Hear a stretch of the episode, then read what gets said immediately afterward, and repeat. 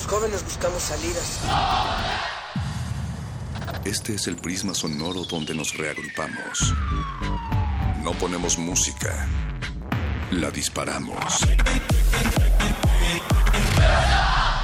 No hablamos o leemos.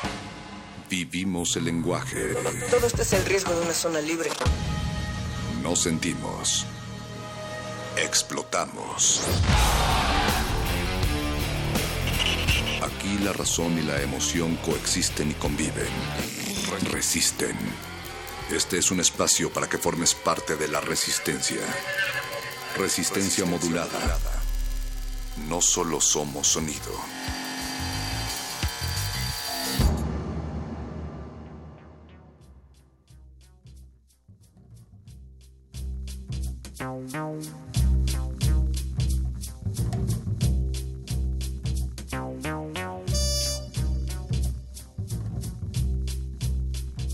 Noches llenas de palabras y los sonidos carentes de entendimiento, con lágrimas que no condonan traiciones y amenazas que burbujean en nuestras mentes, con rabias contenidas, mechas por encender, incertidumbres con propuesta, llamados a la organización desde adentro y movilidad, creatividad, calle, empatía, ciudadanía, ellos con nosotros y todos en Resistencia. Les estamos dando la bienvenida en el 96.1 de FM Radio UNAM, Resistencia Modulada. Esta noche, Mónica Sorrosa, ¿cómo estás? Natalia Luna, espero que hayan depurado todas las penas del 2016 con sal y con agua y que este 2017 venga con todo. Este año Resistencia Modulada eh, va a empezar con mucha energía, pero eso solo sucederá si hacemos equipo y si ustedes toman el micrófono. Recuerden que tenemos redes, estamos en Twitter como arroba R modulada y en Facebook como Resistencia Modulada. Natalia, eh, además hoy es miércoles, es miércoles de literatura, de cultura pop, eh, de Bécame Mucho también. Está el charro con nosotros, estará el charro.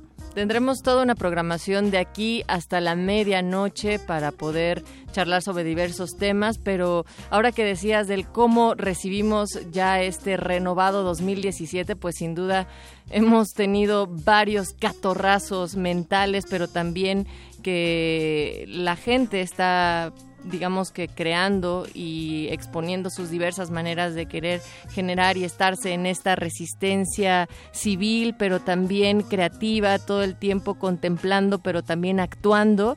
Y por ello queremos preguntarles a ustedes cómo han topado todos los discursos que se han dado en estos últimos días, en estas últimas noches. Están también para ello nuestras redes sociales que ya comentabas. Y del otro lado del cristal, en la producción ejecutiva esta noche, Beto come galletas, Yesua que roba las galletas, el señor Agustín Muli en la operación que trae sus propias galletas y María y, también digamos que a diversos planos de distancia, Alma Martínez que solo nos ve comer galletas en la continuidad. Así arrancamos. Saludos y como bien comentas, Nat, las épocas de crisis son también épocas de oportunidad, épocas de expresión, épocas de creación y pues por ello traemos una selección muy nutrida el día de hoy, no solo de música, sino también de palabras, también de sonidos, también de pues una, un acervo sonoro muy interesante. Eh, comenzaremos después de Bécame Mucho, que será como a las 9.15, 9.20 aproximadamente, está el modernísimo, eh, esta sección de cultura pop y salvaje cumbia liderada por la señora Berenjena. Y que precisamente eh, van a platicar sobre qué panorama pinta el 2017 en asuntos públicos y derechos humanos. El modernísimo analiza el collage del horror político, sus alternativas. Así es que esto también será más adelante, seguidos por la sección de literatura de los muerdelenguas que ahora traerán poesía corporal. Así es, van a hablar de el cuerpo, la cuerpa o como quieran ustedes la llamarle. Cuerpa, la palabra que le gusta tanto a Luis últimamente. Como quieran ustedes llamarle a este hardware que tenemos eh, exteriorizado eh, y que es parte de nuestro chip. Eh, los mordelenguas Luis Flores y Mario Conde van a hablar, como bien comentas tú, Nat, de poesía corporal. También estará el doctor Arqueles iluminando la noche Pero antes de que esto suceda, ¿qué te parece si vamos a escuchar una canción? Vamos a arrancar con Girl Ultra de U Beta. Este es el nombre del proyecto solista de la mexicana Nan de Miguel, en el que tiene como ingrediente el RB que pinta para estar sabroso, cargado de funk, soul y Girl Ultra se presentará en el Festival Normal que sucederá el 11 y 12 de marzo en la Ciudad de México. Resistencia modulada, por supuesto, hará una presencia y así es que así arrancamos y quédense porque aún falta mucho de la resistencia. Resistencia modulada.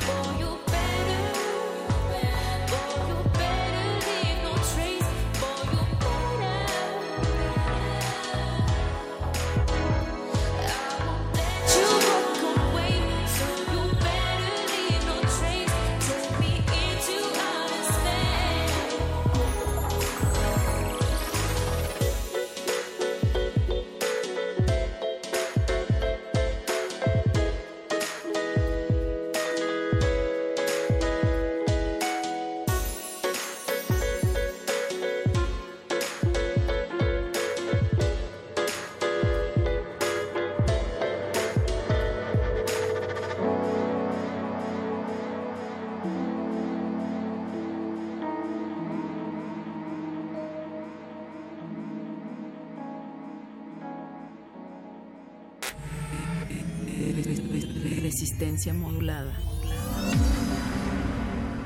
La noche modula. La noche modula. La radio resiste. Resiste. Arquine, revista de urbanismo, ciudad y arquitectura, trae para ti los mejores contenidos sobre la cultura arquitectónica contemporánea. Resistencia modulada y Arquine te dan las claves de esta urbe.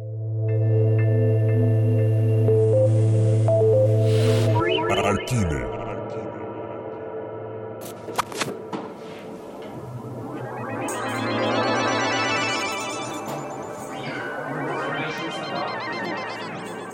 Llegamos a este espacio de Arquine, que como cada miércoles tiene un espacio aquí en Resistencia Modulada para hablar sobre la ciudad y otros temas relacionados. Y en esta ocasión nos complace pues establecer hoy una llamada telefónica con Andrea Griborio. Ella es directora de Mextrópoli. Vamos a platicar de la nueva edición de la revista, ya la 78, pero también sobre Mextrópoli 2017, esta cuarta edición del Festival Internacional de Arquitectura y Ciudad. ¿Cómo estás, Andrea? Bienvenida. ¿Cómo estás? ¿Cómo, cómo les ha ido a ustedes por ahí? Con estos fríos. Muy bien, empezando con todo, la resistencia, el frío nos hace cosquillas, Andrea. Sí. ¿Cómo están ustedes? Cuéntanos, por favor, Andrea, antes de, de que nos platiques acerca de Mextrópoli, para aquellos eh, radioescuchas que no han sintonizado últimamente, ¿qué es Arquine? Eh, Mira, ¿Cómo se ah, forma? Sí, aquí fue una plataforma, un proyecto de construcción de generación de contenidos de la de ar- de arquitectura. Es una plataforma que construye la cultura arquitectónica. Nació hace este año ya 20 años, ya lo podemos decir, en 2017 cumplimos 20 años, como una revista, una revista de arquitectura, pero una revista que más que publicar la arquitectura más destacada, también reúne las reflexiones de los arquitectos más destacados. O sea, es un generador de contenidos, es ese medio que permite pues expresar y exponer lo que está pasando en, en nuestra disciplina, pero también cómo la arquitectura se vincula, pues con, como lo decían hace un rato, con la ciudad, con el espacio público, que tienen que ver, que tiene que ver también con, con el arte, con el arte urbano, con, con el diseño en sí mismo y cómo, cómo pues finalmente donde vivimos y cualquier ciudadano, cualquier ser humano, pues vive en, un- en, arquitectura, ¿no? Buena, mala, de distintas características. Entonces, eh, pues eso es Arquine, nació como una revista, pero como proyecto, pues hacemos también libros, tenemos ya eh, pues más de 120 títulos de arquitectura, principalmente mexicana, pero también hemos hecho libros de arquitectura chilena, eh, ahorita estamos por sacar un libro de arquitectura peruana, colombiana, de España también hemos hecho un par de publicaciones, entonces eh, pues actualmente somos la editorial más importante en español de arquitectura y pues generamos y construimos otro, otros tipos de espacios desde nuestra página web generando contenidos diarios o desde proyectos como eh, Mextrópoli, por ejemplo, que es uno de los que ya mencionaste. Sí, y además, eh, antes de ahondar en, en, en Metrópoli, quisiéramos también eh, resaltar que Arquine ha generado espacios de encuentro donde pueden abordar los temas del número de la revista en curso, en este caso será la 78, y que los ha nombrado como Arquine Jams, Andrea. Así es, tomamos hace ya algunos años, no, no muchos, unos quizás cuatro años, tomamos prestado este término del jazz, que es estas sesiones un poco improvisadas, donde pues músicos expertos o no tan expertos pues empiezan a crear y a componer una nueva, le dan nuevo sentido a, a- en el jazz, pues a la música. En este caso nosotros digamos que tomamos prestado ese término y hacemos los Arquine Jams, que es a partir del tema o de los contenidos que los cuales se enfoca el número de la revista, pues nos reunimos también, llamamos a expertos, nos llamamos a todos los interesados en el tema, a que se reúnan con nosotros y empecemos pues a discutir y intercambiar opiniones, en este caso específico del número 78 sobre exhibir arquitectura, a qué se refiere o, o a qué nos referimos cuando hablamos de exhibir o mostrar, exponer arquitectura, que no es lo mismo que hacer la arquitectura para para una exposición, para un museo. Entonces es un poco la idea de ahondar y entrar en este tema. Y para eso nos juntaremos el próximo miércoles 18 de enero, eh, justamente dentro de una semana, con arquitectos sumamente destacados como Frida Escobedo, Mauricio Rocha, Gabriela Carrillo, eh, Isabel Martínez Abascal y Alejandro Hernández Galvez, nuestro director editorial, como moderador, para conversar con todos aquellos que se acerquen a precisamente a nuestras oficinas en Arquine, en Culiacán 123, en la colonia Condesa. Pues allí estaremos, las puertas están abiertas para todo aquel interesado en, en, intercambiar opiniones con nosotros y con nuestros invitados sobre este tema. ¿En qué horario será, Andrea, este jam? a las siete y media de la noche. Ok, perfecto. Me gusta esta eh, interdisciplina que incita a la reflexión. Andrea, y ahora sí cuéntanos un poco de Mextrópoli 2017, que es este Festival Internacional de Arquitectura y Ciudad. Platícanos de qué va, en qué consiste y cuáles son las coordenadas. Mira, Mextrópoli es la, evolución de algo que hacíamos desde hace 18 años, que era un congreso de arquitectura que fue creciendo en sí mismo como congreso, cada vez venía más gente, mejores expositores, pero, pero también fue creciendo en, digamos que fue madurando y entendió que no podíamos hablar como arquitectos no podíamos hablar de arquitectura encerrados en un auditorio, digamos, este, hablarnos a nosotros mismos, ¿no? Arquitectos que le hablan a arquitectos y empezar a entender que el rol que realmente tiene la arquitectura es, o tenemos, la responsabilidad que tenemos los arquitectos es la de construir ciudades, la de hacer mejores ciudades y la de construir esos espacios que habitamos y que compartimos como ciudadanos. Entonces hace ya pues cuatro años, este año va a ser la cuarta edición de Mextrópoli, el, eh, digamos que evolucionó este concepto de congreso y lo pasó a ser el Festival Internacional de Arquitectura y Ciudad. Mextrópoli, en esta ciudad, además, una ciudad como la Ciudad de México, sumamente compleja, sumamente fascinante, eh, que permite que finalmente el festival es una ventana que se abre cuatro días al año para vivir a través de la arquitectura en nuestra ciudad o esta ciudad de una manera extraordinaria. Es decir, reconocerla, apreciarla, volver a mirarla con otros ojos, pensar en cómo podemos mejorarla, cómo podemos eh, no solo tener una mejor ciudad, sino también ser nosotros mejores usuarios de esta ciudad. Eh, siempre, siempre decimos que la ciudad es algo demasiado importante como para dejarla en manos de, de arquitectos, de urbanistas, o como para pensar que es algo que nos tienen que resolver los políticos. Entonces, Mextrópoli junta a funcionarios públicos, a los tomadores de decisiones, de nuestro gobierno, tanto de la Ciudad de México como de la delegación eh, Cuauhtémoc, como gente del gobierno federal representados, por ejemplo, por la, la SEDATU principalmente, los junta en este espacio donde todos nos sentamos a, ver cómo podemos una mejor ciudad, qué puede aportar cada uno, qué podemos aportar como ciudadanos, qué podemos aportar los expertos, los arquitectos, los urbanistas también. Eh, y pues pretende, pretende ser eso, ese espacio donde donde reflexionar y donde vivir juntos la ciudad de una manera extraordinaria. Y también nuevamente ponemos la lupa en que se abre la discusión, se genera un momento para poder estar interactuando, porque además de las personas que, que pueden tener esa participación que ya comentabas, Andrea, estarán estudiantes, profesionistas, turistas, eh, artistas, en fin, realmente cualquier persona podría tener una participación importante y nos gustaría también que nos, eh, que nos contaras más sobre el enfoque que tendrá Mextrópoli 2017 en esta ocasión, que a mí me da mucho gusto que, que, también tenga que ver con lo público y que haya una convocatoria muy abierta para universidades. Ese es el caso también de la propia UNAM. Que no tiene un tema, no es como que hay un, un, eh, un, un tema en específico, el gran tema es la ciudad eh, siempre intentamos buscar un, un, acento, digamos, donde poner la mirada cada año.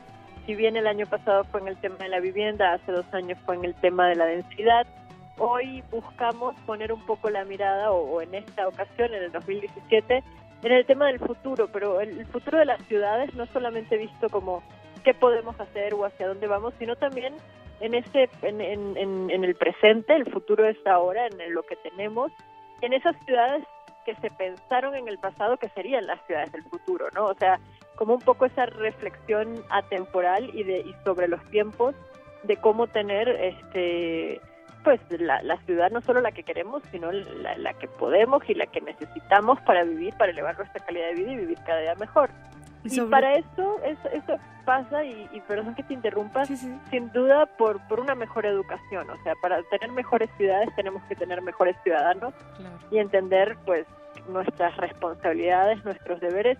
Y es por eso que para nosotros de Metrópoli es fundamental involucrar a las escuelas de arquitectura, a la UNAM, a la Ibero, a la NAHUAC, participan también escuelas de fuera de la Ciudad de México como la Maristas de Mérida, eh, gente de escuela, la ELA de Tijuana, participan de manera muy activa la Escuela SciArc de Arquitectura de Los Ángeles Estados Unidos, la Universidad de los Andes de Bogotá de Colombia. Nos interesa mucho esa educación, pero no solo la que se le da a arquitectos, sino en general, la que damos como ciudadanos de cómo habitar la ciudad, por qué cruzar eh, las calles donde hay un paso peatonal o por qué respetar un alto, ¿no? O sea, ese tipo de educación son la clave y la base para cada día, pues, convivir mejor en esta en este artefacto creado por el hombre que son las ciudades.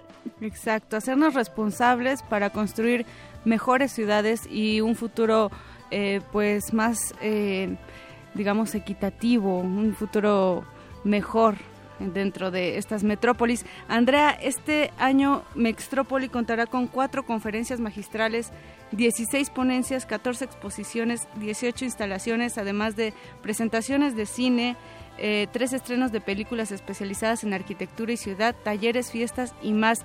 Dinos, por favor, cuándo va a suceder esto, en dónde eh, podemos ver las coordenadas, su sitio web y en qué espacios va a ocurrir también. Eh, esto sucede en la Ciudad de México, del 11 al 14 de marzo, eh, sábado, domingo, lunes, martes, eh, del mes del 11 al 14 de marzo de, este año, de 2017. Pueden ver toda la información en mextropoli.mx o a través de nuestras redes sociales, siguiéndonos en Twitter en el arroba mextropoli, en Instagram también, en el arroba mextropoli, en Facebook tenemos una fanpage que es Metrópoli Festival Internacional de Arquitectura y Ciudad.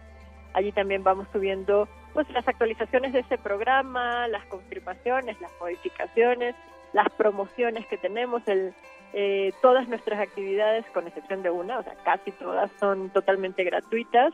Eh, solamente, digamos, hay un costo de, de, participación por las conferencias magistrales, por todo lo que es este bloque de ponencias y conferencias, pero lo que es la participación en, talleres, en rutas por la ciudad, en pabellones, en las exposiciones, pues es totalmente libre. Algunas de estas actividades son previo registro por temas de capacidad, pero pues sí nos interesa que, que todos los que nos están escuchando, arquitectos o no, todo aquel que esté interesado en tener una mejor ciudad, pues se sume a este proyecto y, y viva con nosotros la ciudad de una manera extraordinaria. Venga, pues habrá muchos proyectos en los cuales podremos no solamente observar, sino ser parte de. Ahí veíamos también eh, el pabellón Mextrópoli como parte del proyecto ganador del concurso Arquine número 19 y este pabellón, ¿no? Con vocación social que podrá incorporarse como un dispositivo lúdico y de conocimiento de esto que ya también nos comentaba sobre la ciudad y pensaba también en la presentación del libro Radical 50 arquitecturas latinoamericanas precisamente de Miquel Adria y, y de tu colaboración Andrea Griborio. Entonces tendremos mucho mucho en estos cuatro días de una gran fiesta. Yo, yo pensaría no solo de la arquitectura, sino en general de, de cómo estamos habitando nuestras calles y nuestras ciudades, Andrea. Así es, así es, y por lo mismo todos estamos invitados. Los abogados, los ingenieros, los economistas, los doctores, obviamente los sociólogos, los antropólogos, los arquitectos, los diseñadores, todos los que nos escuchan, las amas de casa, los vendedores, todos están, todos son parte de esta ciudad extraordinaria. Entonces a todos los que esperamos en Metrópoli para vivirla juntos. Pues Andrea Griborio, muchas gracias por tomar esta llamada. Seguiremos colaborando, Resistencia Modulada y Arquine, para eh, pues dar más noticias acerca de cómo se vive la ciudad, no solo desde la arquitectura, sino desde la ciudadanía y desde todas las disciplinas posibles. Muchas gracias, Andrea. Muchas gracias a ustedes y qué bueno que, el frío a ustedes no les hace nada. Por eso crees, ahorita aquí en la cabina como caliviana. Venga, pues estamos en contacto y los esperamos en Metrópolis. Claro que sí. Además todavía hay tiempo, Moni, resistencia. Vamos a estar acá recordándoles las fechas eh, del 11 al 14 de marzo para dar más detalles y que la invitación eh, se haga de manera colectiva y podamos ver cómo podemos participar en todo lo que sucederá aquí. Hay que entrarle, hay que salir de nuestra zona de confort, hay que tomar la responsabilidad, como dice Andrea, todos somos ciudadanos, todos habitamos la ciudad y también todos somos o peatones, o automovilistas o ciclistas, así que mucha, eh, mucha oreja a todo lo que está haciendo Arquine. Por lo pronto vamos a escuchar a eh, Nomad Orquestra. Esta canción se llama Bedum. Eh, Nomad Orquestra es una agrupación brasileña originaria de Sao Paulo que cuando está en modo completo juntan hasta 10 integrantes.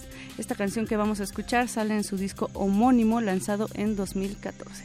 Así que escuchemos, esto es Resistencia Modulada.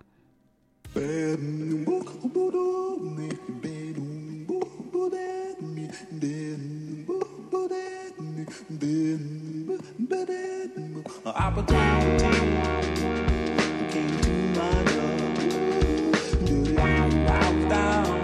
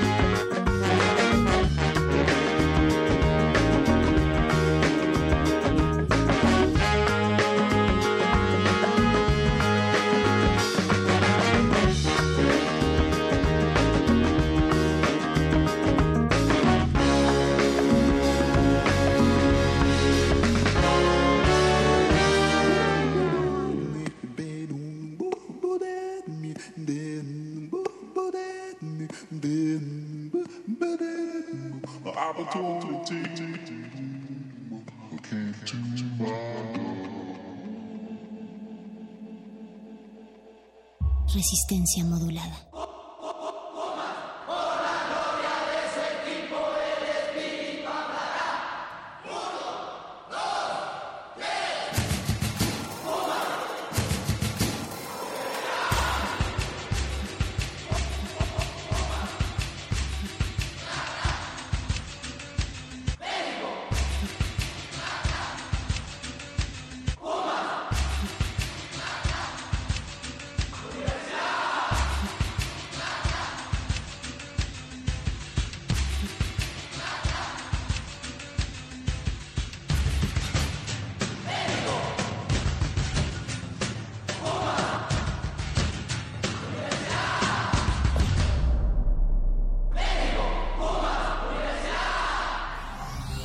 Resistencia modulada.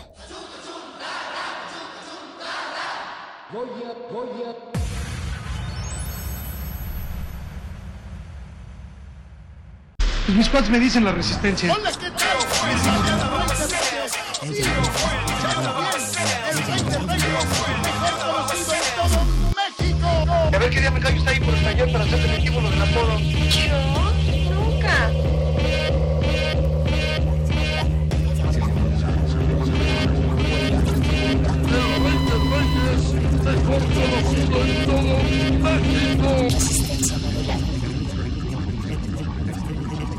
Resistencia modulada.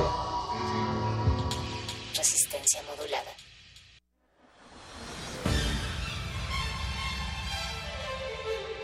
Bécame.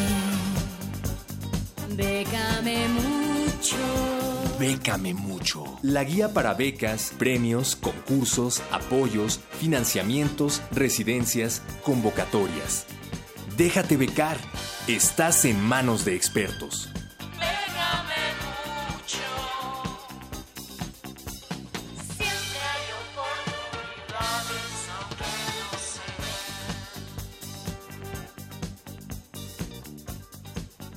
También como cada ombligo de semana, el charro viene volando en aquello que aparece en estos momentos a través de estas frecuencias de resistencia modulada para informarnos sobre todas las convocatorias y becas. Ahora más que nunca necesitamos que nos beques, charro. ¿Qué nos traes?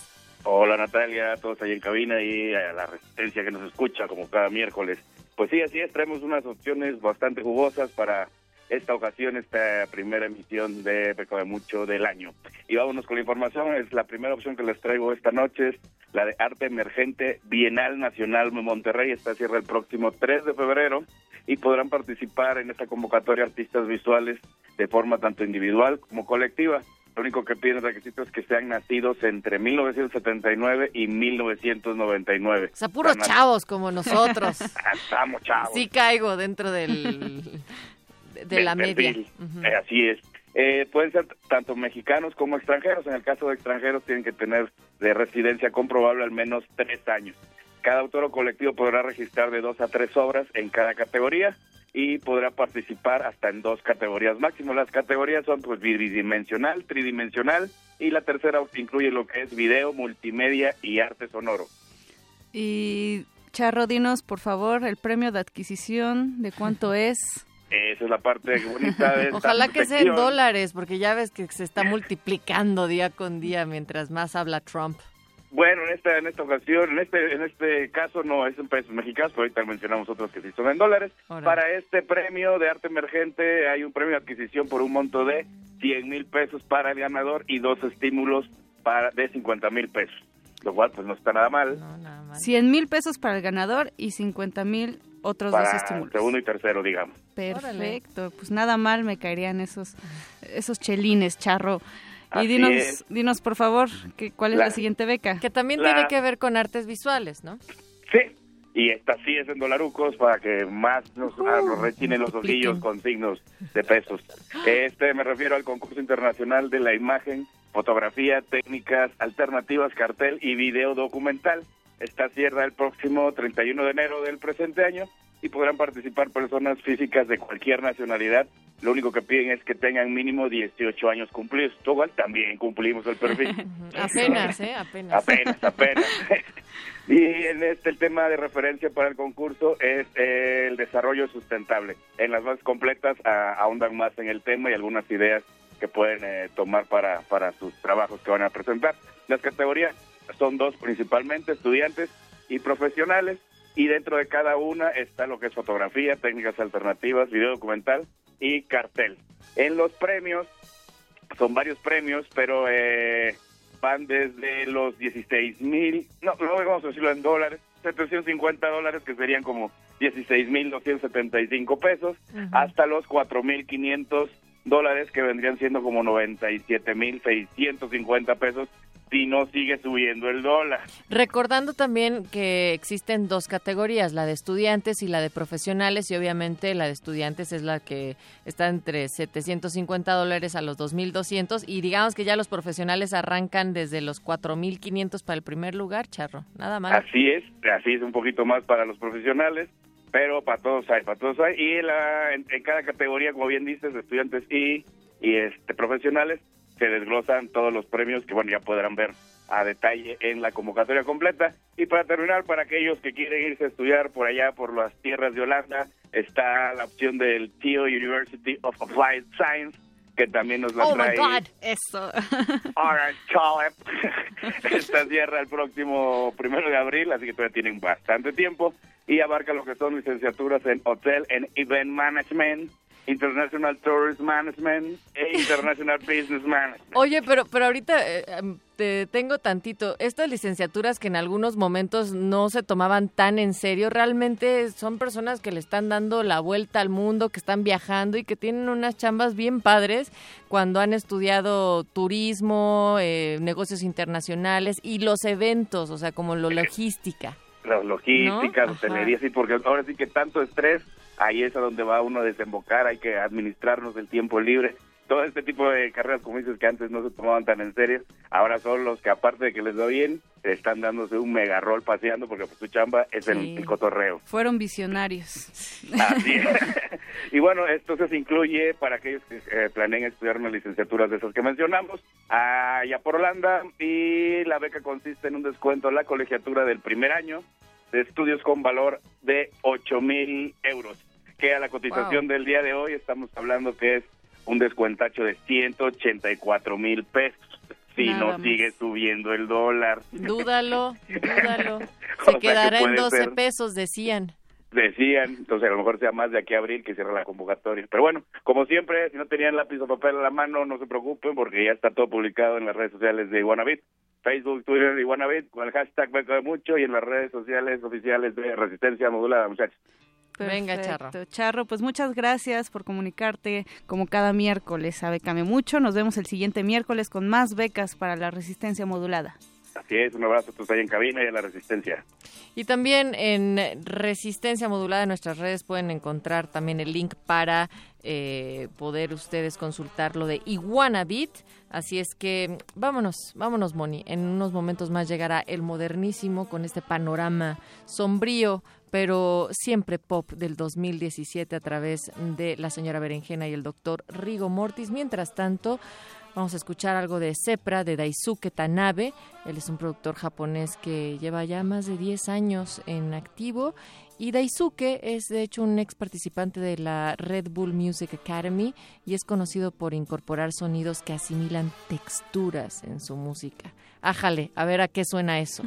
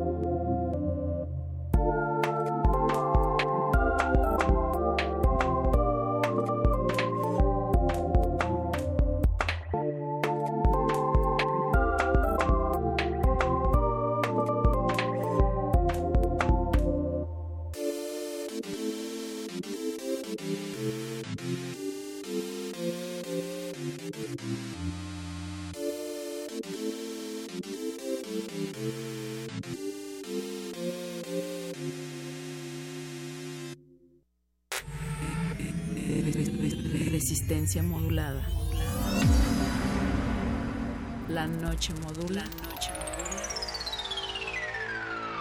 La radio resiste. Resiste. Un afán orquestado por desestabilizar que los campesinos de México son los dueños de estas minas. Privatizar, privatizar, privatizar. Resistencia. Esta es tu tribuna de opinión. Aquí reuniremos nuestras ideas. Aquí debatiremos lo que nos interesa y nos afecta como ciudadanos. Estamos en El Modernísimo.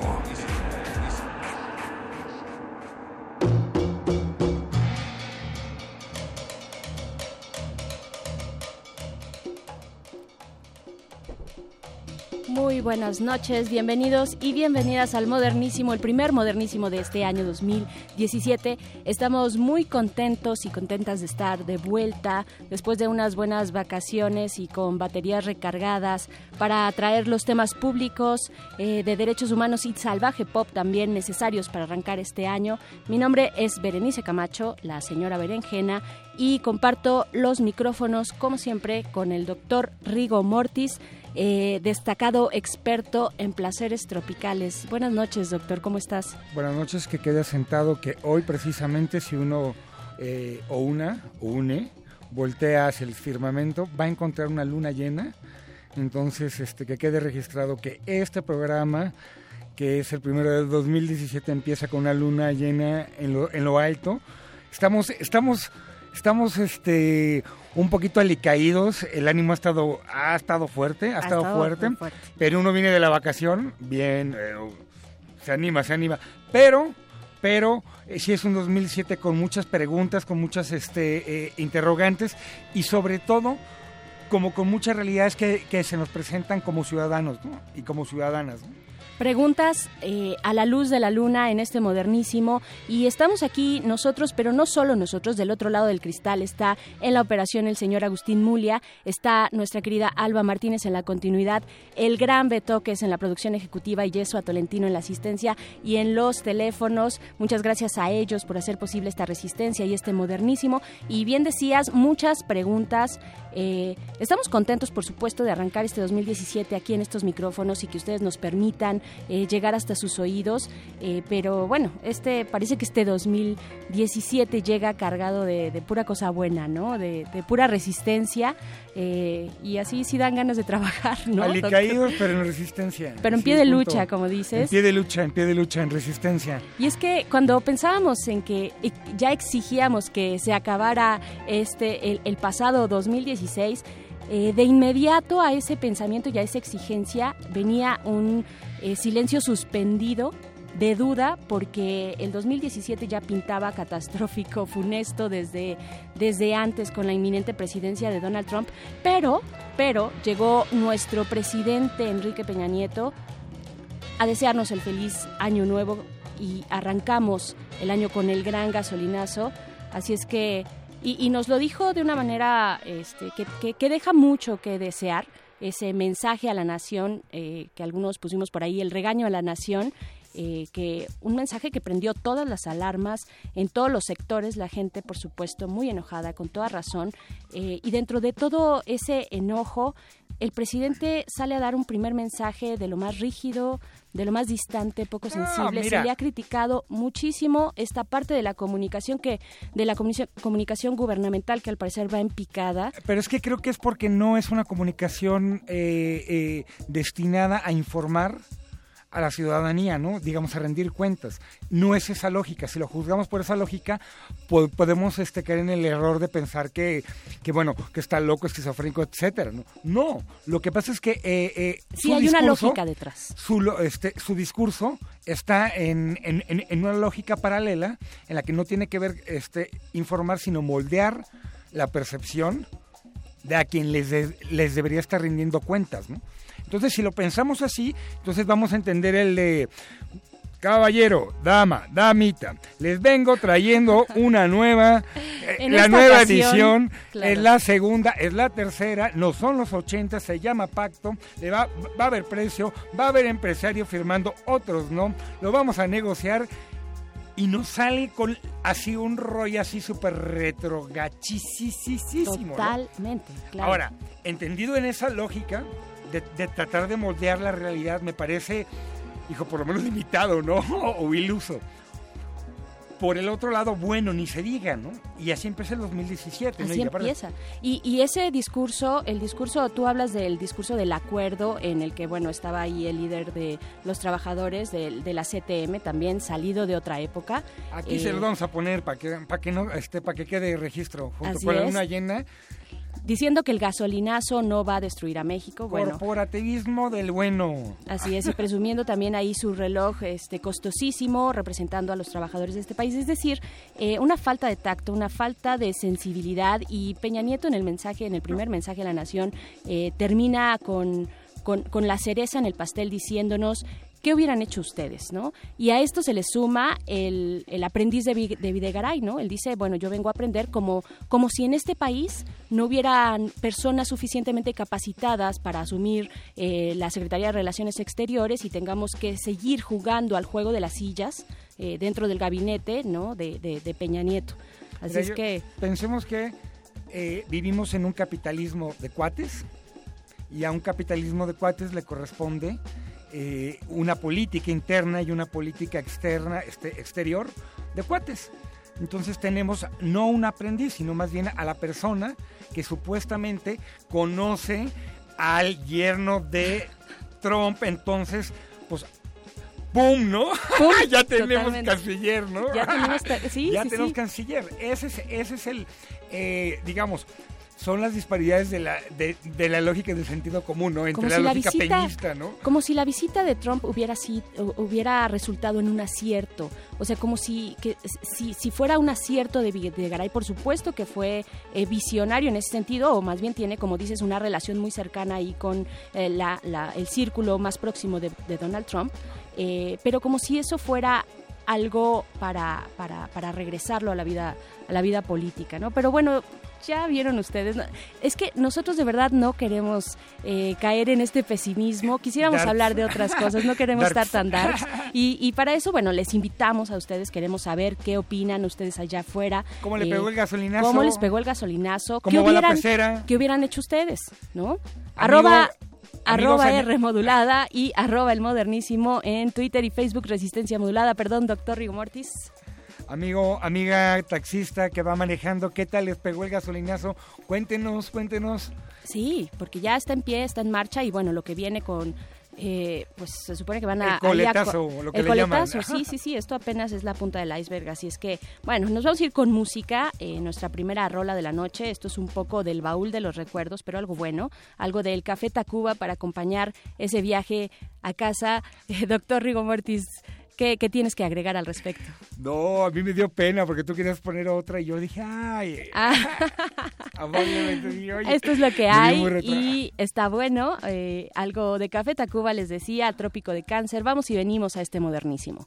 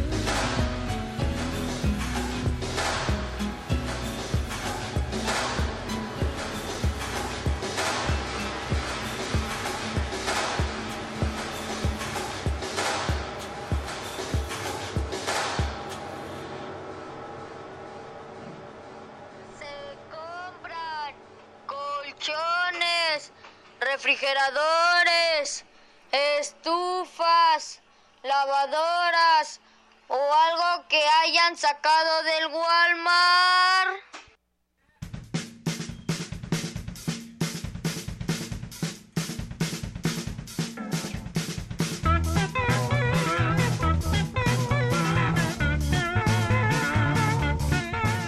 Ya regresamos aquí al modernísimo con un poco de folclore popular de lo que está ocurriendo en nuestro país porque a todo le sacamos, doctor Rigo Mortis, a todo le sacamos el, el, chiste. He escuchado por ahí. He escuchado por ahí en los pasillos de esta ciudad. Eh, y pues estábamos comentando... Bueno, en los camerinos de esta ciudad. En los ah. camerinos, así es. Este, doctor Rigo Mortis, pues estamos comentando aquí de cómo eh, inicia, cómo arranca este 2017, por supuesto, pues con este eh, esta terrible noticia del gasolinazo, cómo entenderlo, un poco de humor también, pero humor frente a una, a una crisis, algo... Pero hay más, ¿no? Mira, eh, ahí, hay, ahí, hay, un punto clave. Estaba revisando el índice este, de paz, internacional de paz, que año con año califica en distintos países, en distintas categorías económicas, este, institucionales, de justicia, etcétera, ¿no? Digamos.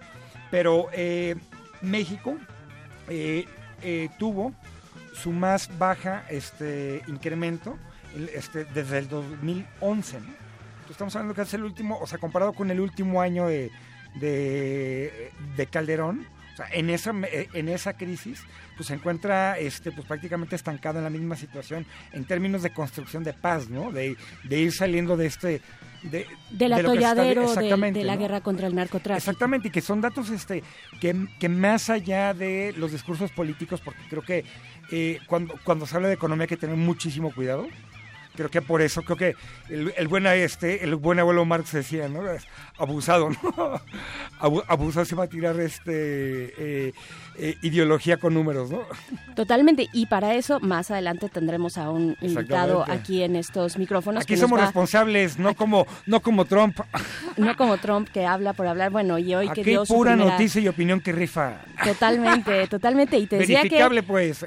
El doctor Rigo Mortiza, todo lo que da, porque recargamos batería materias en estas vacaciones y les decíamos que más adelante vamos a, vamos a estar platicando precisamente con un economista, con Luis Gómez Franco, que es este maestro en economía del Colmex, eh, porque bueno, necesitamos explicaciones, necesitamos eh, encontrar el norte de, de, cómo va a estar este panorama económico 2017 para nuestro país, eh, cómo cómo nos va a afectar este gasolinazo que ya nos está afectando y también la relación con Trump, que hoy, por cierto, fue la primera conferencia con medios de comunicación allá del otro lado del río Bravo, del otro lado de la frontera al norte, eh, y se habló de México se habló de México. No sé, doctor Hugo Morti, si tú escuchaste el, eh, esta conferencia, pero bueno. No, fue dura, ¿eh? O sea, de verdad que eh, creo que hay un texto muy interesante por ahí de, de, Cintia Ramírez. Cintia Ramírez de Letras Libres. Que lo, que lo describe de una manera muy concreta, ¿no?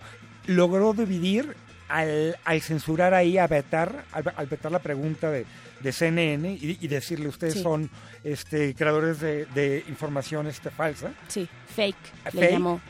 Eh, puso contra la pared al resto de los periodistas que, que estaban ahí. Sí, ojo ahí con ese trato a la prensa. Que claro, porque ahí, ahí, ahí se, se hizo la división entre eh, debe haberlo publicado, no debe haberlo publicado este, etcétera. Y se dividió la prensa, ¿no?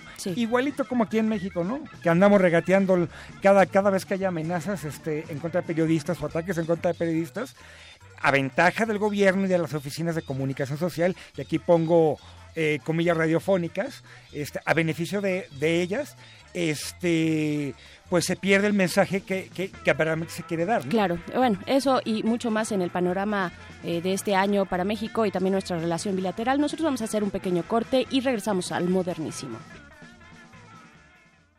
La radio resiste. Resistencia modulada. Resistencia modulada. En un desigual e intolerante, ¿cuál es la línea que nos separa del otro? Sin margen. Borramos fronteras. Acompaña a Luisa Iglesias y conoce los ecos de la diversidad social. Todos los jueves a las 12 del día por el 96.1 de FM, Radio UNAM. Están aquí cuando respiramos cuando comemos, cuando nos relajamos, nos protegen y dan sustento. Nuestras áreas naturales protegidas son sitios que resguardan una gran variedad de vida. Son la oportunidad de que juntos, naturaleza y ser humano, salgamos adelante. Áreas naturales protegidas. Conócelas, vívelas, consérvalas. Secretaría de Medio Ambiente y Recursos Naturales, Gobierno de la República. Náhuatl, Mixteco, Maya, Celtal, Tzotzil, Zapoteco, Otomí. Las lenguas originarias de México reunidas en un espacio de interculturalidad. Calme Cali. Calme Cali.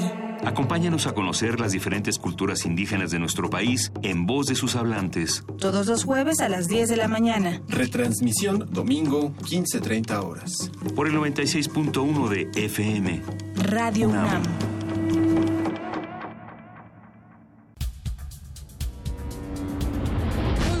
Tardes, bienvenidos sean todos ustedes a Prisma RU por Radio UNAM. Yo soy Deyanira Morán. Esta es la información deportiva. Se homologarán todos los procedimientos. Hasta aquí el reporte. Zarpazo RU. Prisma RU de lunes a viernes. De lunes a viernes. De 1 a 3 de la tarde. Por el 96.1 de Radio UNAM. Resistencia modulada.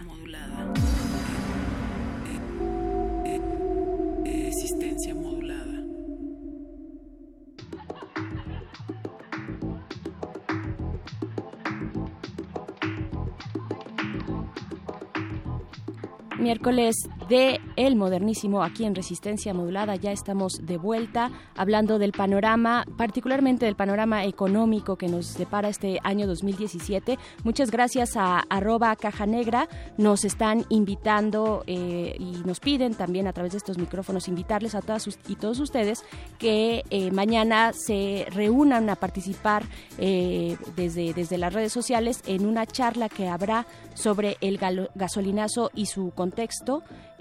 Así es que ahí está la invitación de arroba caja negra, caja con K, eh, para que puedan checar todas las coordenadas de esta charla. Es importante que entre todos empecemos. siga la conversación, sigamos, ¿no? sigamos platicándolo directamente y desde distintos puntos y varios medios. ¿no? Porque yo creo que el, el gran, el gran eh, reto cuando se habla de temas económicos es sí hablar de las realidades y digamos de eh, variables determinantes macroeconómicos y estructurales, lo que es, este, etcétera.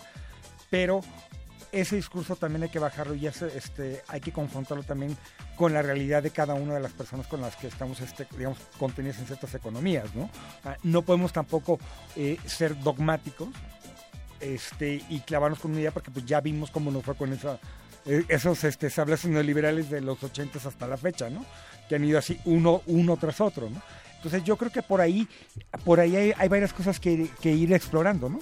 Claro que sí, y para eso, pues, doctor Rigo Mortis, ya tenemos acá en la línea, y me da mucho gusto, le agradezco que tome esta llamada a Luis Gómez Franco. Él es maestro en economía por el Colmex y es también consultor independiente, pero también es egresado de la Facultad de Economía de esta universidad, así es que es orgullo de la casa. Hola, Luis, ¿cómo estás?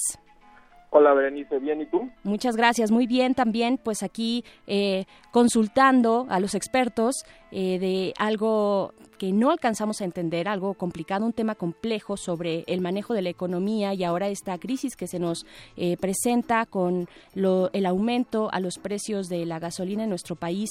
Eh, ¿Cuál es, te preguntaría primero, tu eh, comentario inicial sobre el panorama económico general que se presenta para este año en México? Pues mira, me gustaría empezar diciendo que hay, bueno, no se que hay una película que se llama Cuando el destino nos alcanza. Eh, ok. Si me preguntaran cómo le pondría el título al 2017, es El destino ya nos, ya nos alcanzó. Este, porque si bien, o sea, la coyuntura se ve difícil, eh, hay que tener en cuenta de dónde venimos, de dónde estamos parados, y entonces la coyuntura se ve todavía peor. Sí. Claro, no, Eh, que eh, eso sería como mi, mi comentario inicial. Esto de eh, esto no es reciente, nos estás diciendo, por supuesto, es un problema estructural, integral, es el futuro hecho presente. Ya lo veníamos, ya se venía cantando eh, los eh, las problemáticas de Pemex, eh, vaya, en un montón de sentidos, ¿no? Que si ha tenido malas administraciones, que si la ordeña de los ductos de petróleo, eh, que si por fuera eh, sube o baja el petróleo del, del el, precio, perdón, del barril y eso de, de, cualquier manera nos afecta, si sube, si baja, nos ha afectado. Vaya, en, con, con Calderón tuvimos uno de los mejores eh, eh, precios, índices del, del, petróleo, estaba en 105 pesos por ahí, pero aún así tampoco mejoraba la economía. ¿Qué, qué podemos decir acerca de esto? Eh, bueno, respecto a, al tema de la política este, energética, en específico de política de petróleo, eh, la situación en la que ahorita estamos este, respecto al gasolinazo y el incremento de las gasolinas es justamente fruto de, de, decisiones que se tomaron no hace 10 y no hace 20, sino desde, desde los 80, que fue cuando se optó por utilizar los recursos fiscales, bueno, los recursos que generaba Pemex, en lugar de utilizarlos para reinvertir en la empresa y que la infraestructura que estaba instalada se mantuviera en condiciones óptimas, se utilizaron para sustituir la incapacidad histórica del Estado mexicano de recaudar los impuestos como para proveer de servicios básicos y de acceso a derechos a toda la población mexicana. Eh, entonces, la decisión que tomó en el caso específico de Pemex Refinación fue no ampliar la capacidad de refinación de la, de la empresa y esto llevó a, paulatinamente a que la inversión que se destinaba fuera solamente mantener operativas las refinerías que se tienen y en estado de mínima suficiencia. Actualmente el 60% de la gasolina que se utiliza en México es importada, eh, justamente debido a que la producción nacional está en, en mínimos históricos, este, bueno, en mínimos de la respecto a lo que se observaba en la década pasada.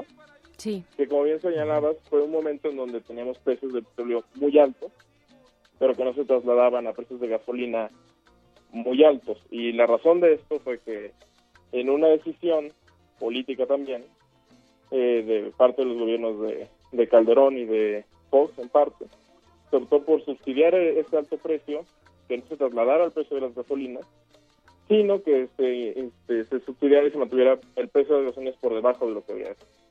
Eventualmente esto es un gasto fiscal por parte del Estado y eventualmente, dado que nunca se mejoró la recaudación o no en la suficiente medida, se volvió insostenible y llegamos al punto en el que estamos actualmente, en el que el gobierno ya no puede seguir subsidiando la gasolina, tiene que hacer un ajuste abrupto debido a la decisión que se tomó de dejar de hacer ajustes paulatinos y no se cuenta con suficiente espacio de maniobra para corregir este el déficit de producción nacional que blindaría de cierta forma eh, los vaivenes en el precio de la gasolina ocasionados por los vaivenes en el tipo de cambio.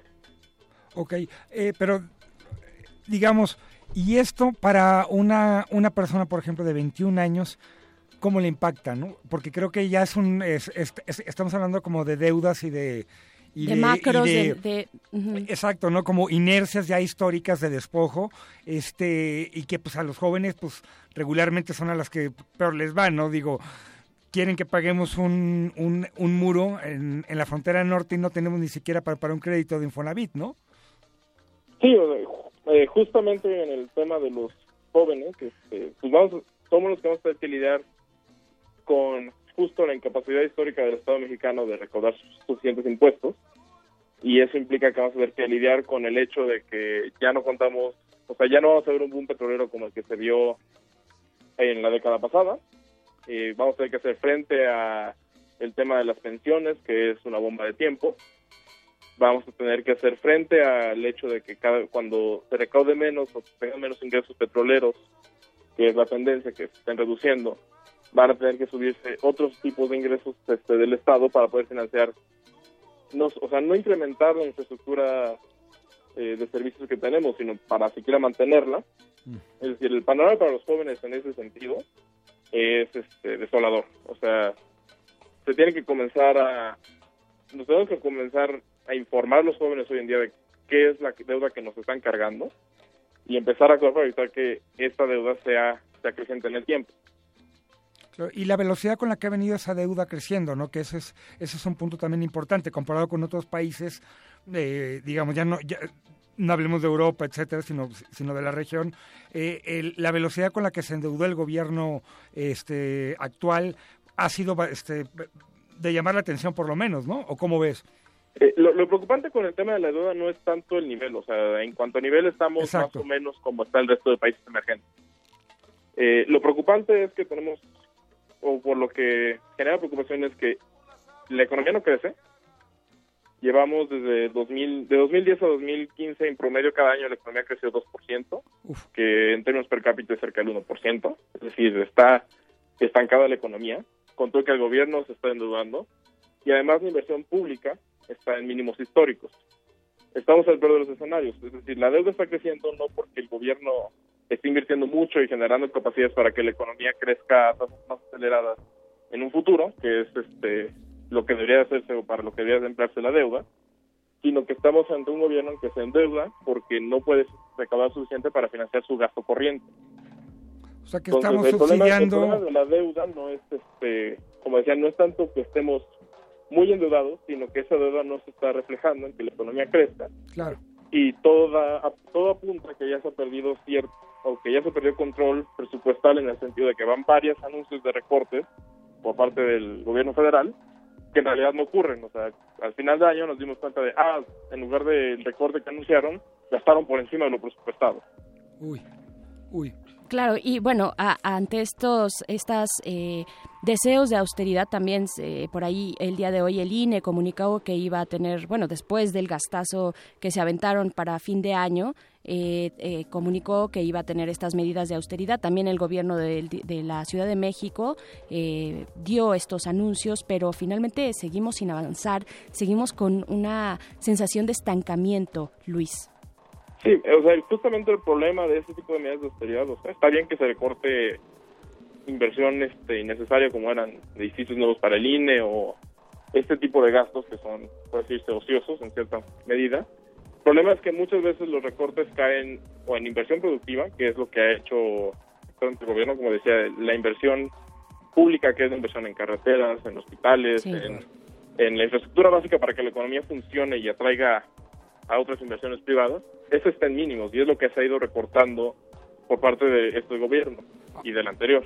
Ahora, hablando de reportes de, de parte del gobierno, a ver, eh, leía el, el índice este, internacional de paz este, enfocado en México, el capítulo mexicano este, de este año, y algo que señalaban era eh, lo problemático que está haciendo también eh, recuperar información, eh, digamos, comparable, etcétera, desde, desde Coneval, etcétera, este, digamos, información confiable y verificable de indicadores macroeconómicos y otras variables estadísticas, ¿no?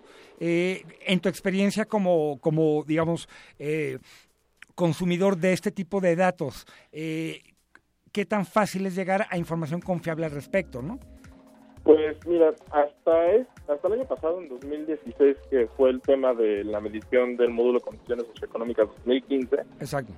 no teníamos problemas como sí tenían, por ejemplo, en Argentina, que en Argentina, no, o sea, en términos muy llanos, no se sabe qué pasó en los últimos 10 años, en términos económicos, porque las estadísticas no son confiables. Entonces, ese problema no lo teníamos. Ok. Cuando ocurre lo del módulo de condiciones socioeconómicas, es que de repente nos sale decir INEGI que esta nueva medición no puede ser comparada con las anteriores, eh, porque se hizo una mejora en campo de cómo medir el ingreso y hasta el momento siguen sin explicar a qué se debe la diferencia tan abismal este, en el ingreso reportado por la, los levantamientos anteriores y el del año pasado. Y eso sí genera cierta incertidumbre sobre cómo se conduce INEGI en particular en este, en este tipo de levantamientos. O sea, INEGI ha tratado de ser transparente y ha hecho público sus análisis. Y el problema es que ellos tampoco logran identificar qué fue lo que pasó. La solución que yo veo y que es la que hemos planteado varios especialistas es, ok, analicemos INEGI, Coneval y la sociedad civil, qué fue lo que pasó, y por eso se estableció un grupo de trabajo este, tripartito en ese sentido, que, a, que yo, a lo largo de este año irá este, dando resultados al respecto.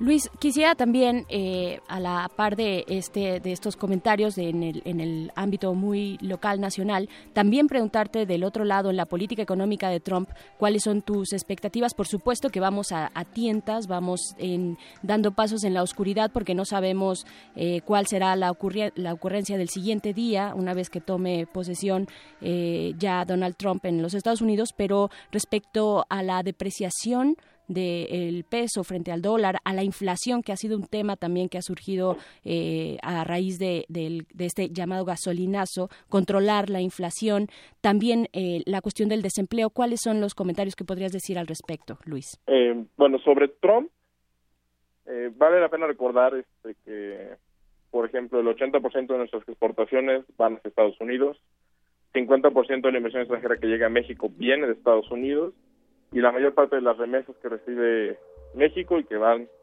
están focalizadas, por así decirlo, hacia los estados más pobres, vienen de allá. Ese es el contexto en el que estamos. Somos sumamente vulnerables a, a las ocurrencias de este señor. Sin embargo, en sus ocurrencias ha sido reiterativo en dos puntos principalmente.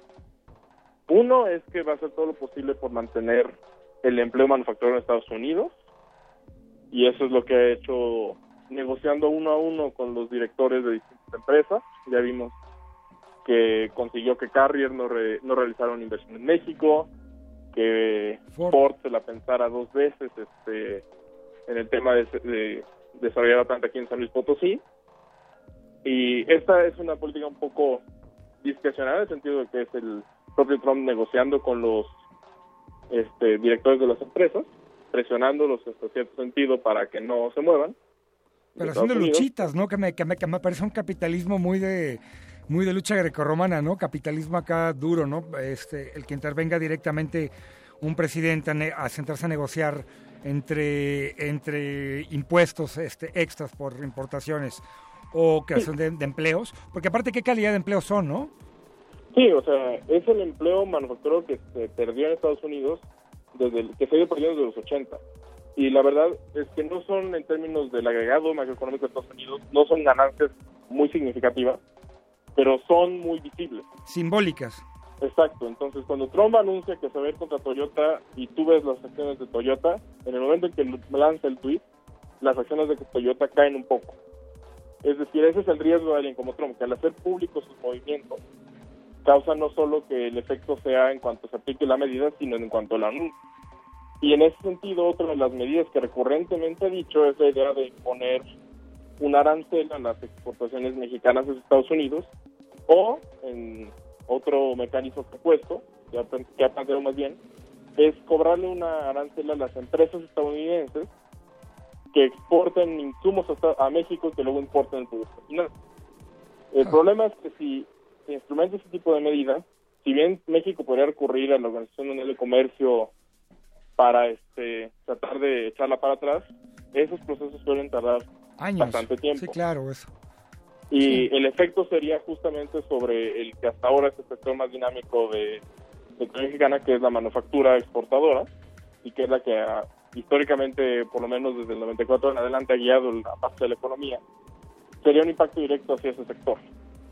Y eso es lo preocupante, o sea, estaríamos en un escenario en donde, por un lado, tienes este, problemas internos de control del presupuesto público, y por el otro tienes el choque de precios este, que implica el incremento de precios de gasolinas que va a llevar a una mayor inflación de cerca de, bueno, la mayor parte de los pronósticos es de 4 o 5%. Este, ahorita estamos más o menos en el 3.5, que es como más o menos cerramos el año 2016. Sí. Entonces, a eso sería sumarle un choque de empleo generado por las políticas de Estados Unidos. Eh, Luis, Luis Gómez Franco, maestro en economía por el Colmex, estemos, estamos ya en el límite del tiempo, pero quisiera nada más preguntarte un comentario final acerca de precisamente esta firma del acuerdo para el fortalecimiento económico y la economía familiar, que bueno, que tantos comentarios también ha generado, eh, este, eh, esta renuencia de Coparmex de firmarlo por decir que es un acuerdo vacío, hecho al vapor. ¿Cuál sería tu comentario al respecto? Del uno, del uno al, Del un- este, al al este sexenio de Miguel de la Madrid. ¿Qué te parece el acuerdo, eh? Pues justamente fue como una regresión a los 80, Sí. pero también nos hizo ver de las debilidades del actual gobierno en comparación con los de esa época. Coparmex, en esa ¿no? época sí lograban sentar a todos en la mesa, por lo menos, Claro. y ya vimos que hoy ya no. Y lo peor del caso es que el acuerdo que firmaron no, realmente no dice nada. O sea, lo, lo que genera mayor temor, lo que a mí generó mayor temor al ver ese acuerdo es que te da la idea de que no tienen idea de cómo responder. O sea, el acuerdo no está pensado como una estrategia para responder al año lleno de dificultades que se nos viene encima.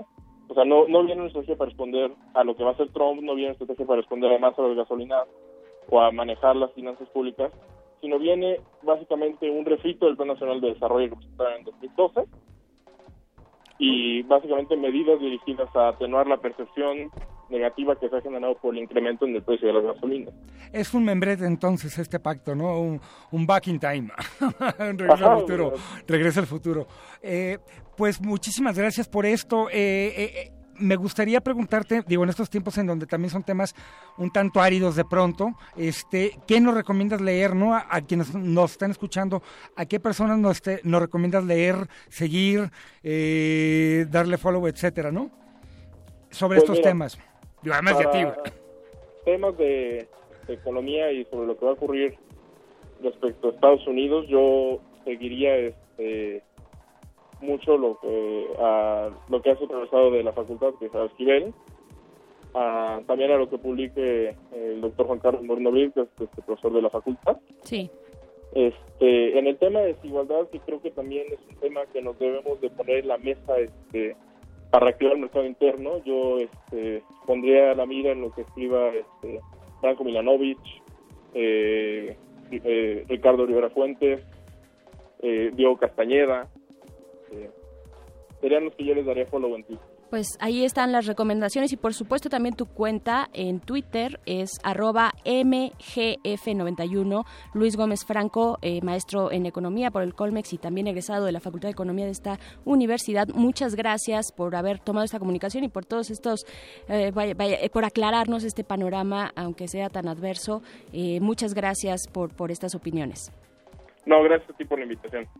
Gracias, hasta luego. Y pues bueno, tener a la mano la eh, opinión de los expertos y no quedarnos con los dichos de pues los dichos de, de pronto eh, tan lamentables como el de Carmen Salinas, ¿no? No, bueno. que, eh, eh, que, que dice el que tenga coche que lo mantenga, ¿no? Esto era necesario, dice ella, eh, lo dice así de pronto. Diría el, el- el prominente este, estrella de Televisa, Araiza, hay que chingarle. güey. Así es, sí. Bueno, ahí están los expertos en, economía nacional, en macroeconomía, pero nos caía mejor Carmen Salinas cuando cantaba junto a las composiciones de Pérez Prado y por eso vamos a escuchar eh, una de las joyas del siglo pasado. Esto es Cuando calienta el sol. Sí, la señora Carmen Salinas en su juventud. Regresamos al modernísimo.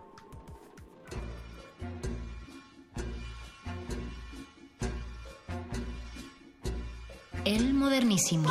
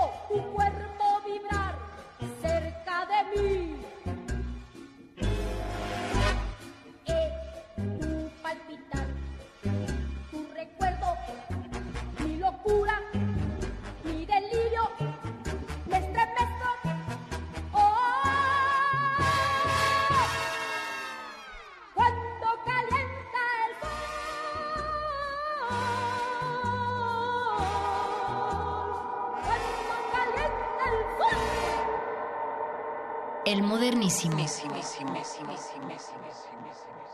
Mexico, in some form, and there are many different forms, will reimburse us, and they will reimburse us for the cost of the war. That will happen. Whether it's a tax or whether it's a payment, probably less likely that it's a payment. I say, who's going to pay for the war? And they will scream out, Mexico. Now, reports went out last week, oh, Mexico's not going to pay for the wall because of a reimbursement. What's the difference? I want to get the wall started. I don't want to wait a year and a half until I make my deal with Mexico. So, and we probably will have a deal sooner than that. And by the way, Mexico has been so nice, so nice. I respect the government of Mexico.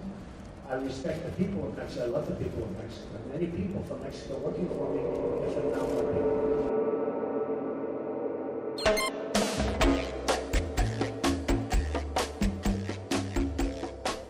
Esto es y sigue siendo el modernísimo en sus últimos minutos de esta primera emisión del 2017. Estamos hablando del panorama económico y también político de este año para nuestro país y, lo que acabamos de escuchar es precisamente a Donald Trump en su primera rueda de prensa, en su primer...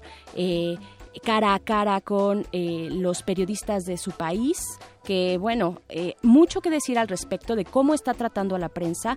Dijo, por ahí ya decíamos al principio, doctor Rigo Mortis, que eh, CNN era un, eh, una agencia de noticias falsas, falsas ¿no? Eso claro, así eso- le llamaba. Y nada más déjame decir que lo que escuchamos ahorita fue parte de su discurso di- dirigido a México, va, eh, eh, después de una pregunta que le lanzaron al respecto, al respecto del muro, y, y él insiste que el muro se va a construir, eh, si bien eh, lo va a negociar de alguna u otra manera con el gobierno de nuestro país, pero el muro se va a construir mucho antes, es decir, casi casi que entrando el 20 de enero van a empezar eh, todos los eh, acomodos que se tengan que hacer para construir ese muro y ya previamente se podrán, eh, lo, lo podremos pagar. A lo que Peña Nieto responde, no, el muro, o sea, como un, un- una lucha de copetes, ¿no? Fue más o menos exacto, ahí el día de hoy.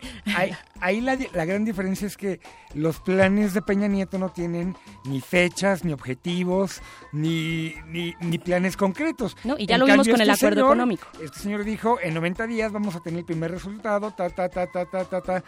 Y pues bueno, Sí, en el- eso estamos, ¿no? El muro se va a hacer y dice también, remata Donald Trump diciendo que, bueno, la verdad es que no tiene nada en contra del pueblo de México, que al contrario, somos unas muy lindas personas y que también muy bien por el gobierno mexicano, pero que, bueno, el muro va a estar ahí y que de alguna u otra manera, ya sea con impuestos eh, o con eh, no sé cuál vaya a ser la forma en la que, entre comillas, tengamos que pagar el muro, pero ese muro va a existir. Así es que, bueno. El segundo copete más odiado en este país. No guardemos muchas, muchas esperanzas al respecto. eh, y pues interesante, ¿no? Interesante esta, esta, este primer encuentro de Trump con los periodistas. ¿Qué onda con el bronceado de Trump? No, está fuera de control, ¿eh? Sí, sí, Fuera salió más control. naranja de lo que acostumbra. Sí, ahí, ahí sí la verdad es que, digamos, yo, yo ya me había acostumbrado hasta cierto nivel de naranjeridad o naranja de niveles de, de, de ese ultravioleta durísimo. Eh, eh, los ojos parecen de mapache, ¿no? Parece que se quedó dormida en una, en una plancha, ¿no? Totalmente. De- Eso- De bronceado. Eso, el bronceado de Trump, por supuesto su peinado ya lo hemos hablado acá, pero también que hable en tercera persona. Cuando hablaba de Putin, decía, si a Putin le cae bien Donald Trump, pues eso es un beneficio. Es un mamarracho, nada más que es güero y por eso piensan Sí, totalmente, totalmente. O sea, hablar en tercera Es persona de sí mismo, este es- señor está Es fuera un de control. mamarracho, sí, claro, por, por, por favor, o sea, eso Calígula y sus cuates. Oye, pero antes de despedirnos, porque ya estamos llegando al final de este modernísimo, doctor Rigo Mortis, eh, bueno, una buena noticia, eh, quería no dejar pasar esta nota porque la semana pasada el Consejo Universitario de esta Casa de Estudios aprobó la transformación del PUEG, del Programa Universitario de Estudios de Género, lo transformó en Centro de Investigaciones y Estudios de Género, ahora será el CIEG. Así es que esta es una gran noticia, pues entre otras cosas se, se, institu- se institucionaliza este campo de estudio en la universidad. Eh, ahora tendrá una permanencia, una constancia, una continuidad, una estructura más sólida. Es decir, son buenas, buenas noticias para los estudios de género, eh, aunado también a la campaña que ya había adoptado la UNAM, eh, la campaña He for She de ONU Mujeres, que fue eh, se, se puso en marcha desde el año pasado. Que Así está es muy que- chida, pero no nos gusta que tenga nombre este, en inglés y que sea genérico el, el, el- el nombre en inglés.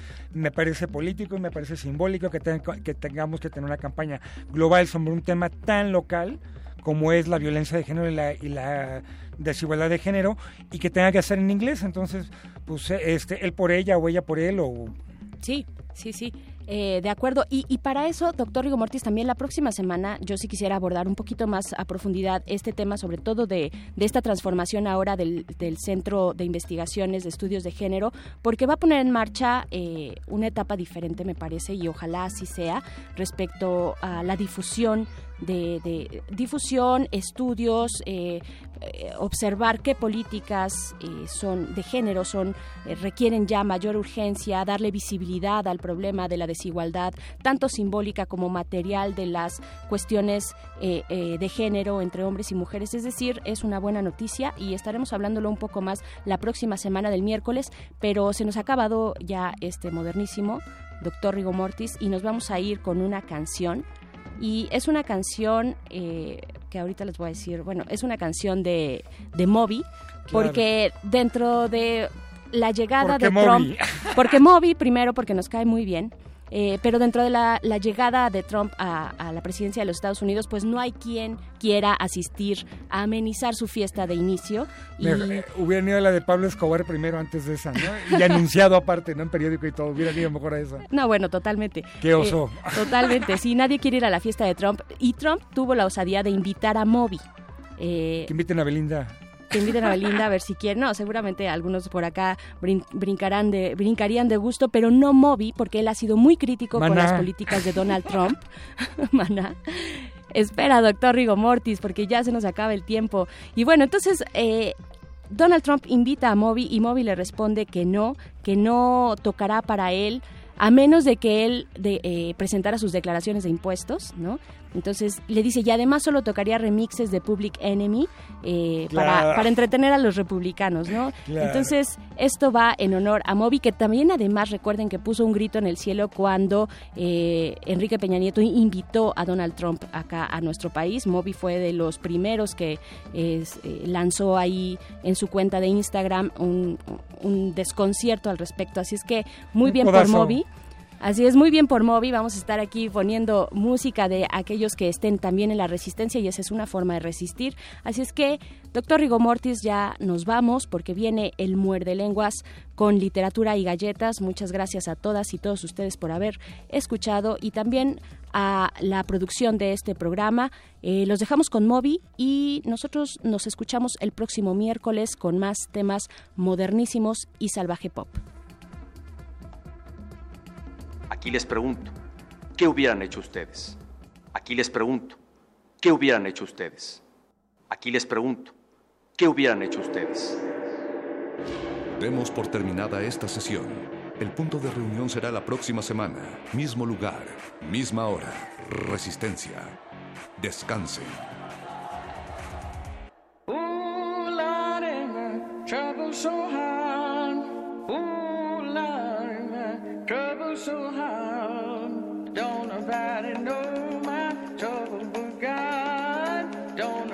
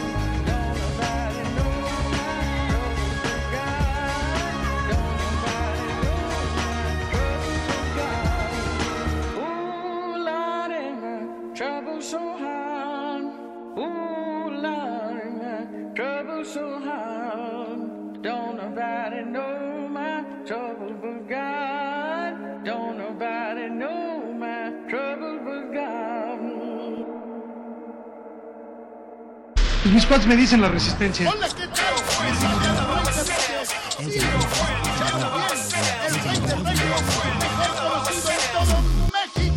A ver qué día me callo está ahí por el taller para hacer definitivo lo del apodo. ¿Yo?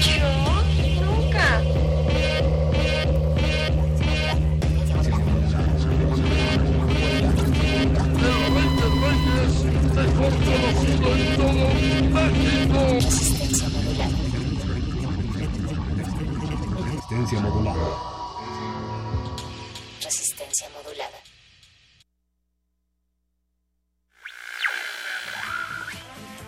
Muerde escuchas, oyeristas de lo bueno y lo importante. Sintonicen el cuadrante, mantengan sus lenguas listas. Aquí están los repentistas de la mente más gallarda, y saltándose la barda viene luego un lenguaraz. Todo eso y mucho más, el muerde lenguas lo guarda.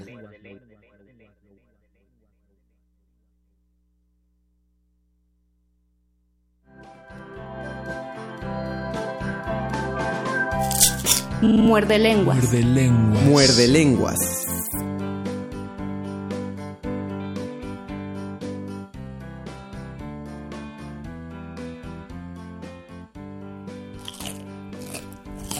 Las luces escurrían de su pelo, de sus ojos y salían de sus labios como un río. Estaba llena de piedras preciosas y era un solo de guitarra infinito. La noche ardía cuando estaba a su lado, pero también el día y la gente a su alrededor ardían y resurgían más hermosos que antes. El humo de sus cigarros formaba una cortina de la que se asomaba de vez en cuando y me sonreía. En sus ojos cabían miles de palabras y millones de canciones. Ella podía quitarle la oscuridad a la noche y pintar de negro el día. Se callaba cuando lo único que querías era oírla, y hablaba en las iglesias y en los panteones sin parar. No tenía vergüenza, las palabras no lo pensaban dos veces y se aventaban de su boca al vacío. Le valía madres todo, le importaba todo. Caminaba sobre la cuerda floja como si fuera una avenida muy grande, sus muslos eran una cerca electrificada quemando mi corazón. Tenía una voz grave, de acero, como de tren recién construido. Era fría como un cuchillo recién afilado. Ardía y cuando su pecho se pegaba al mío hacía que mis deseos se cumplieran.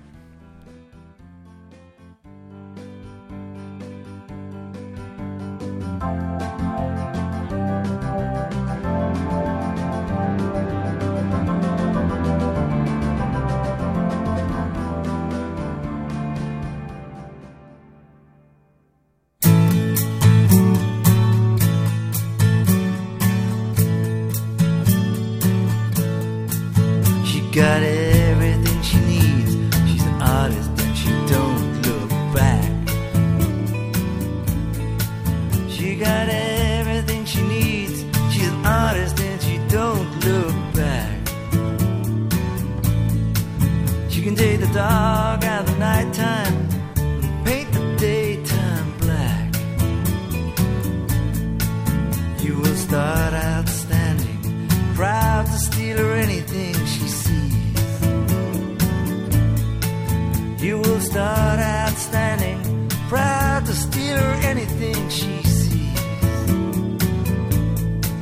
But you'll wind up peeking through a keyhole down upon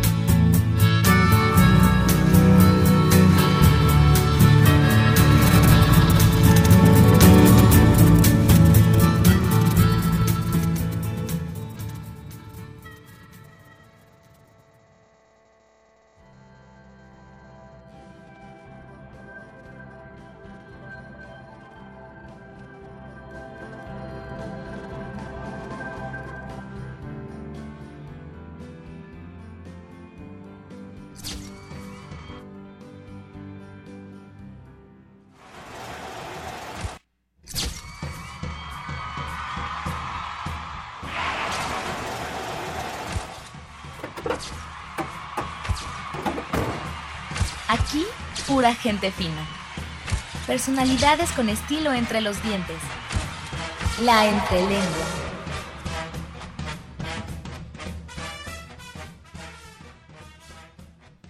Son cuarto para las 11, es 11 de enero de 2017. Pidan Y un sí, deseo. Pidan un deseo. Y sí, es miércoles y aunque está la rúbrica de la entrelengua, es porque hoy será miércoles de entrelengua, Mago Conde. Así es, Luis Flores del Mal, porque como siempre tenemos gente de lujo aquí en la cabina. Eh, nos queremos rodear de celebridades porque como dice el sabio adagio de la canción, rodéate de buenos y tú lo parecerás. Así que pensamos rodearnos de un buen escritor para...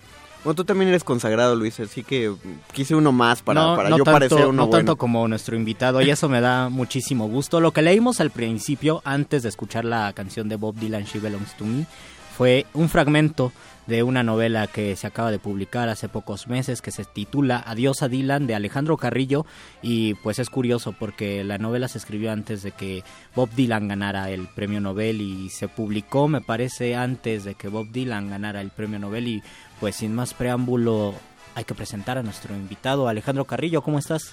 Bien, bien, bien, súper chido. Bienvenido. Contento de estar aquí. Que, eh, tuvimos que aclarar el dato de Dylan antes de que la gente empezara a creer, ya sabes cómo es el hype. Sí, Inmediato. no, este, ganó el concurso en, en agosto y pues ya lo de Dylan fue en, fue en octubre, ¿no? Y ¿Qué concurso ganó la novela Adiós a Dylan? ganó el premio Mauricio Achar Literatura Random House do- 2016. Y fue antes de que ganara Bob Dylan el premio Nobel. Exacto, sí, esto fue el 24 de agosto y, y Dylan creo que fue a finales de octubre, ¿no? Principios de noviembre. me Como parece. quien dice, te subiste al tren antes de que supieras que era un tren. Exacto, sí. Él construyó el tren, él lo Tú- ideó, tú él, hiciste el tren. es el tren. Fui a hablar ahí con una de esas que te leen el futuro y me, y me dijo, entonces calculé todo este maquiavélicamente para que saliera justo a tiempo. Muy bien. Adiós a Dylan de Alejandro Carrillo, una novela de la que nos vienes a hablar. Cuéntanos, ¿de qué va Adiós a Dylan? ¿De qué se trata? Pues es un chavo, Omar Brambila. Le mando un saludo ahí a mi carnal Brambila, que por él le, le robé el apellido. Muy bien. Este, y este chavo está obsesionado con, con Bob Dylan, ¿no? Eh, para él Bob Dylan es todo, es su, su guía, su mentor, su inspiración. Mide su vida en relación a las canciones de Bob Dylan. eh, a los datos biográficos también de Bob Dylan. ¿no? Es un chavo de 30 años, 32. Este es de 19. Ah. Es un chavo de Es 19 un- años. Es un niño. Sí, sí, sí, sí. Es un niño de 19. ¿Tú te identificas con Omar, con el personaje? Bastante, en muchas cosas, no, no en todo, pero sí, este, yo igual que él también hacía muchas de estas chaquetas mentales que se hace, de, de todo el tiempo estar escapándose y, construyéndose una historia del futuro, de lo que es, de lo que podría ser su historia con, con esta chava de la que se enamora, Sara, que se llama igual a la primera esposa de Bob Dylan. Eh, y también de lo que tiene enfrente, de las cosas que, que se que logra agarrar de la vida, se construye otras historias que tampoco están pasando y que las ve y las transforma para, para sentir que realmente está viviendo algo importante, emocionante, una historia que, que, valga la pena vivir. Ahí creo que una de las preguntas que ya empieza a surgir entre la audiencia, ya que conocen el, el- todos los datos de la construcción de la novela, sería entonces, ¿por qué te llamó el tema de Dylan justamente para, para escribir la novela? Porque siempre me gustó Dylan. eh, desde los 19 años, yo desde que tengo 19 lo, lo, lo conocí a Bob y, y- y me, y me, me atrapó. O sea, nu- nunca había escuchado nada así. Y lo fui conociendo y también ha sido el soundtrack de muchas partes de mi vida y siempre ha estado presente. Entonces cuando decidí escribir, escribí esta novela y, y de pronto me llegó esta idea de que fuera Dylan, que, que Dylan alimentara, hiciera latir las páginas de la novela, pues fue fabuloso porque era poderme pasar todos estos años que me pasé oyéndolo y eso es pues una, una delicia. Pero entonces con este gusto que estuvo pulsante todo el tiempo, ¿no habías pensado desde antes, "Ah, algún día voy a hacer una, una novelita o algo que tenga que ver con Dylan? Sino que fue que ya que estabas pensando la historia, Dylan entró después. Pues no, eh, fue como al mismo tiempo, o sea, en el momento, o sea, todo surgió en ese tiempo, yo estaba estudiando en la SOGEM en una clase de novela y nos dijeron, "Ay, traigan los, primer- los tres primeros capítulos de una novela y en cuanto dije, ¿qué voy a hacer? Lo primero que se me vino a la mente fue esto, un fan de Dylan, sí, por supuesto, que cada capítulo es una canción, sí, tiene que ser así. Bien. Y desde ahí me, me entusiasmó, o sea, me, me hizo latir el corazón más rápido, dije, sí, esto, esto es lo que quiero hacer, ¿no? Por ahí ya había tenido antes otros proyectos de novela y de cosas que quería escribir, pero realmente ninguno me había emocionado tanto como, como esto. Y la emoción se nota en cada página de Adiós a Dylan. Eh, lo curioso es lo que dices. Cada capítulo entra con una canción de Dylan, que incluso uno la puede escuchar. Ahí está la... Es, la, es tu recomendación, ¿no? Escucha la canción y lee el capítulo. ¿Y cómo lo construyes? Eh, ¿Pensaste en el capítulo y después en la canción? ¿Al revés? ¿Cómo fue? Pues mira, al principio lo que hice fue hacer un playlist antes de escribir la novela, ¿no? Eh, que, que fue modificando muchísimo, pero entonces dije, a ver, como qué, qué puede pasar, y fui armando, pegando las canciones que me gustaban de Dylan, y eso me sugería como qué cosas pasaban en la historia. Y de ahí empecé a escribirla, y luego no sabía qué iba a pasar, y- o estaba atorado, y buscaba otra canción, me clavaba oyéndola un buen rato, hasta que empezaban a surgir imágenes, empezaba a ver qué pasaba en la historia, y eso iba, iba revelando. Y había otros momentos donde las, la historia solita sin canción de Dylan me llevaba por un lado y entonces buscaba alguna canción de Dylan que, que le correspondiera. ¿Es, es casi un ejercicio de adaptación cada capítulo? No, no, no, no. Eh, tienen ciertas referencias o más que referencias, cada capítulo es como, como una inspiración o, o Omar la relaciona de algún modo, pero no es explícitamente lo que pasa en la canción, ¿no? A lo mejor en una es una imagen, como en She Belongs to Me que acabamos de escuchar y que justamente es el, el pedazo que leyeron. Pues esta canción es justamente como esta idealización de una chava y, y Omar toma ese tema para explayarse y extenderlo y, y santificar a, a Entonces, Sara. más una, lo, lo que, si alguien le quiere poner una etiqueta, le pondría más como versión libre a partir de. Como, eh, es que lo pienso mucho porque eh, ahorita que estabas comentando acerca de, de las canciones influenciando cada uno de los capítulos, recordé una de las clases que se daban en la Fundación de las Letras Mexicanas de Silvia Peláez, que hacía el taller de adaptación dramatúrgica, donde proponía que adaptaras algo a teatro, pero no era solamente, o sea, que tomaras un cuento, una novela y lo adaptaras a teatro, sino había quienes se aventaban a adaptar canciones, alguien adaptó una pintura a Oh. teatro, eh, Ajá, o sea, agarrabas cualquier otra expresión y la adaptabas a teatro, es de los ejercicios Ah, más locos chido. me pareció y me recordó mucho lo que estabas diciendo porque justo no sé lo que decía mucho eh, la maestra Silvia a la que le mandamos un saludo era que no se trataba de que tomaras un tema y lo pararas y ya lo convirtieras en texto sino que pues más parecido a lo que tú estás platicando Sí, pues aquí era como justamente la inspiración, ¿no? De pronto escuchar una canción, por ejemplo, esta de She Belongs to Me, la oyes, la oyes y te empiezan a aparecer tus propias imágenes. Claro. A partir de, de- de- a partir de la música de- de- y de la poesía de Bob salen otras cosas que tienen que ver contigo. Y siempre existe un deseo de, o más bien parece ya un juego del destino, encuentras la canción justo en el momento cuando la necesitas y sabes que esa canción te va a recordar a un momento de tu vida, en el caso de Omar, que el chavo de 19, el personaje, pues todo lo relaciona con las canciones de Bob Dylan. Y yo quiero saber, Alejandro, ¿cómo le haces tú? Eh, un escritor ya entrando en la etapa adulta, madura, para ponerse en los zapatos de un chavo de, de 19, que es, genera es una generación después de la tuya, y para pensar y para tener la sensibilidad de alguien de 19? Qué, qué, qué buena pregunta, me, la- me late un montón y, y, y contestar me late más porque, mm, pues para mí la adolescencia fue una etapa súper importante, ¿no? Eh, Y, y, y, y me encanta la adolescencia, o sea, no, no, no desde este sentido de, ay, soy un adolescente eterno ni nada de eso, pero la, la, la adolescencia tiene tiene algo que luego perdemos y que es importantísimo porque es una guía que te hace encontrar cosas muy chidas en la vida, que es la rabia. La rabia de decir, no quiero ser como todos estos güeyes, no quiero ser, no quiero ser esto, quiero ser otra cosa, quiero ser algo más. Y esa rabia y ese coraje te impulsan a no serlo y a definirte y a encontrar cosas. Y después, bueno, esa es la parte muy chida que tiene la adolescencia. La otra parte es que esa misma rabia también te hace ver todo en blanco y negro, ¿no? Sí. Todos están güeyes y yo soy el rey del mundo, ¿no? Y eso pues es bastante ridículo y no es así, ¿no? Realmente después empiezas a ver que, que la vida tiene un montón de, de tonalidades y que nada es malo y nada es bueno, ni nada es, nada es completamente oscuro, ni... Pero al, al ver todas esas tonalidades pierdes la rabia. La cosa es cómo, cómo lograr mantener todas esas tonalidades y que no es blanco y negro, pero mantener la rabia de siempre estar viéndote a ti mismo y decir, no quiero ser esto, quiero ser esto, no quiero que me digan esta otra cosa. Entonces me, me, me gusta un montón esa idea de, de recuperar la rabia de la adolescencia y para escribirla simplemente fue recuperar, recu- recuperar mi propia rabia, ¿no? Conectarme con ella y decir, eh, yo quiero ser otra cosa, no quiero ser esto que me han vendido que debo de ser y que no solo te lo venden cuando eras adolescente, te lo venden cada segundo de la vida, ¿no? Y yo me lo compré y me lo he comprado no solo en la adolescencia, sino en otros momentos. Entonces la rabia siempre está ahí latiendo, nada más es cosa de, de conectarse con ella. Y entonces- Conectarse con el adolescente interior. Y dices tú entonces que es necesaria.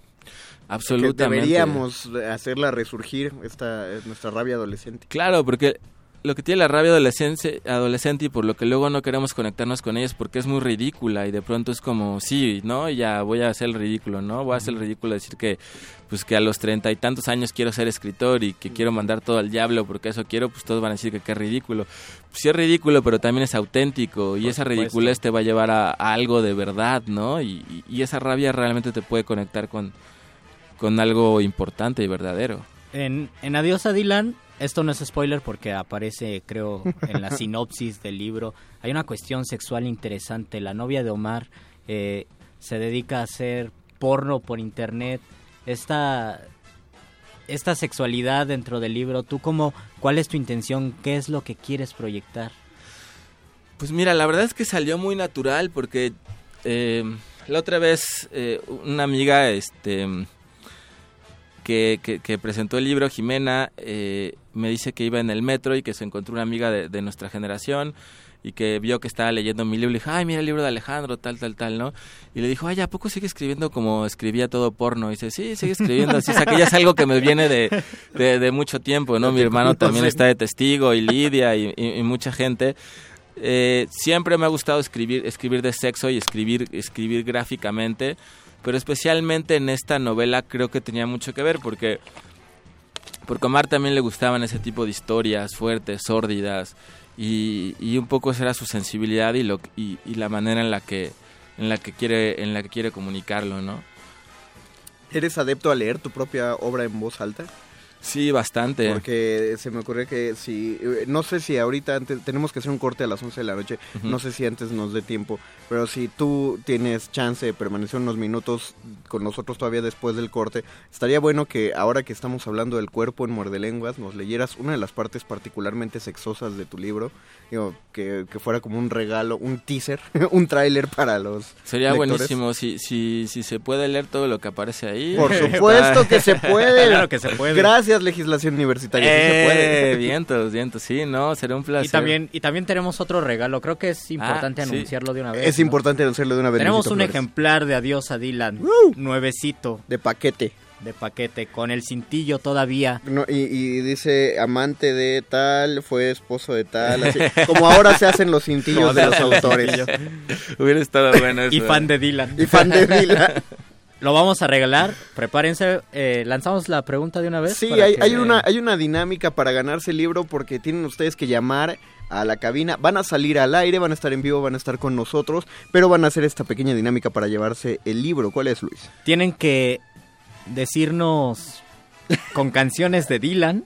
Con un- o con una canción. Con con un una fragmento. canción de Dylan. Con algún fragmento de una canción Sí, de Dylan. o sea, todo esto porque hay un capítulo en la novela donde los donde los personajes, hay un club de fanáticos de Dylan que se llaman los Obviously Five Believers, como una Ah. canción de Dylan, y platican entre ellos con, con- con frases de canciones de Bob Dylan, ¿no? Entonces ahora justo por eso la idea es que, que nos puedan decir por qué quieren ganarse el libro, pero con, con frases de Bob Dylan, o con una frase o una, una parte de una letra. Con una frase, una parte de una letra de Bob Dylan. No se valen díganos- tres palabritas nada Ajá. más, No, no, sino- no, sino- y justifíquenlo también. No, no, no lo pongan así muy Está al aire. fácil y es un Échenle buen coco, regalo. pueden buscar ahí en bobdylan.com todas sus letras y entonces teclean ahí una palabra que quieran decir y con eso la van armando. Así lo hice yo. No hay, exacto, no hay prisa porque a partir de las 11, eh, mientras nosotros estamos haciendo la pausita, seguimos charlando con Alejandro Carrillo. Ustedes pueden ir, googlear o desempolvar eh, algún disco de Dylan y escuchar rápido y entonces ya sacan la frase. ¿Y a qué número nos van a llamar, Luis? Nos van a marcar al 55 23 54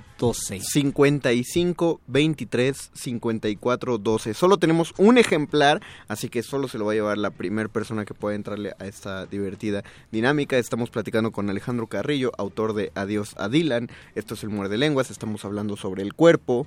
Y Eh, quedó muy bien, quedó y- muy bien el libro. Y quedó muy bien el libro. Bueno, Estamos, estamos buscando cómo llenar estos 20 segundos que tenemos que llenar para salir al corte RTC. Este, trae una playera de Dylan, una sudadera de Dylan. Yo tengo, yo tengo una pregunta que Ajá. quiero que la respondas después del corte Ajá, y es ¿merece o no merece el premio Nobel Bob Dylan? Tú eres fan de Dylan, eres escritor, escribiste algo de Dylan, uno. entonces creo que lo puedes contestar. Ahorita regresamos a Muerde Lenguas, no le cambie de canal, ni siquiera a FM.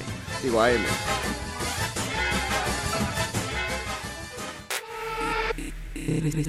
Resistencia modulada. La noche modula. La radio resiste.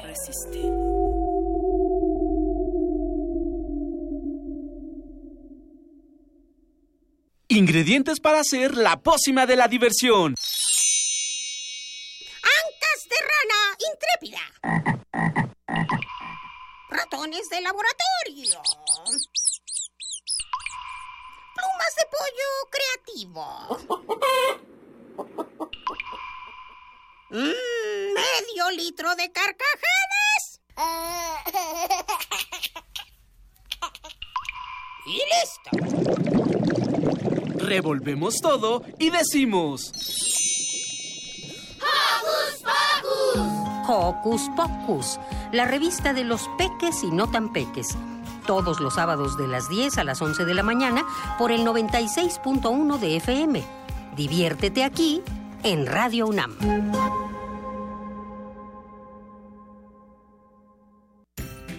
Puedes contagiarte de influenza y contagiar a los demás en cualquier parte. Por eso, es importante vacunar a niños de 6 meses a 5 años, adultos mayores de 60 años, embarazadas, personal de salud y personas con enfermedades crónicas no controladas. La vacuna es segura y gratuita.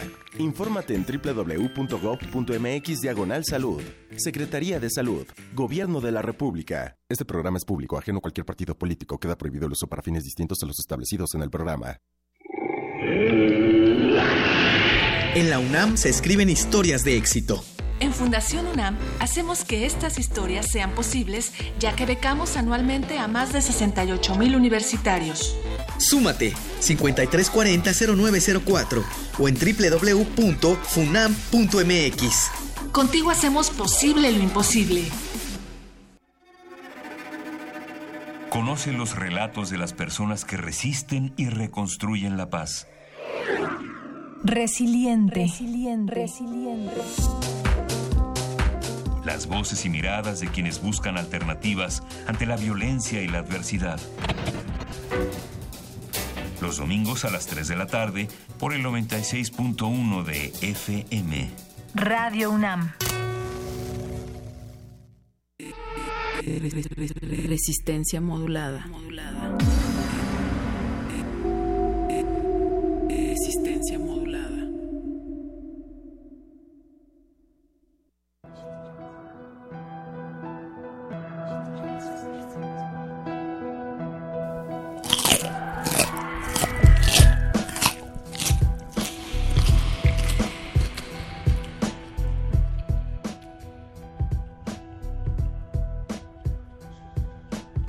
Regresamos con Alejandro Carrillo que nos, nos platica sobre su novela Adiós a Dylan, que es la primera novela de Alejandro Carrillo además. Entonces ya es premiada. primer hijo.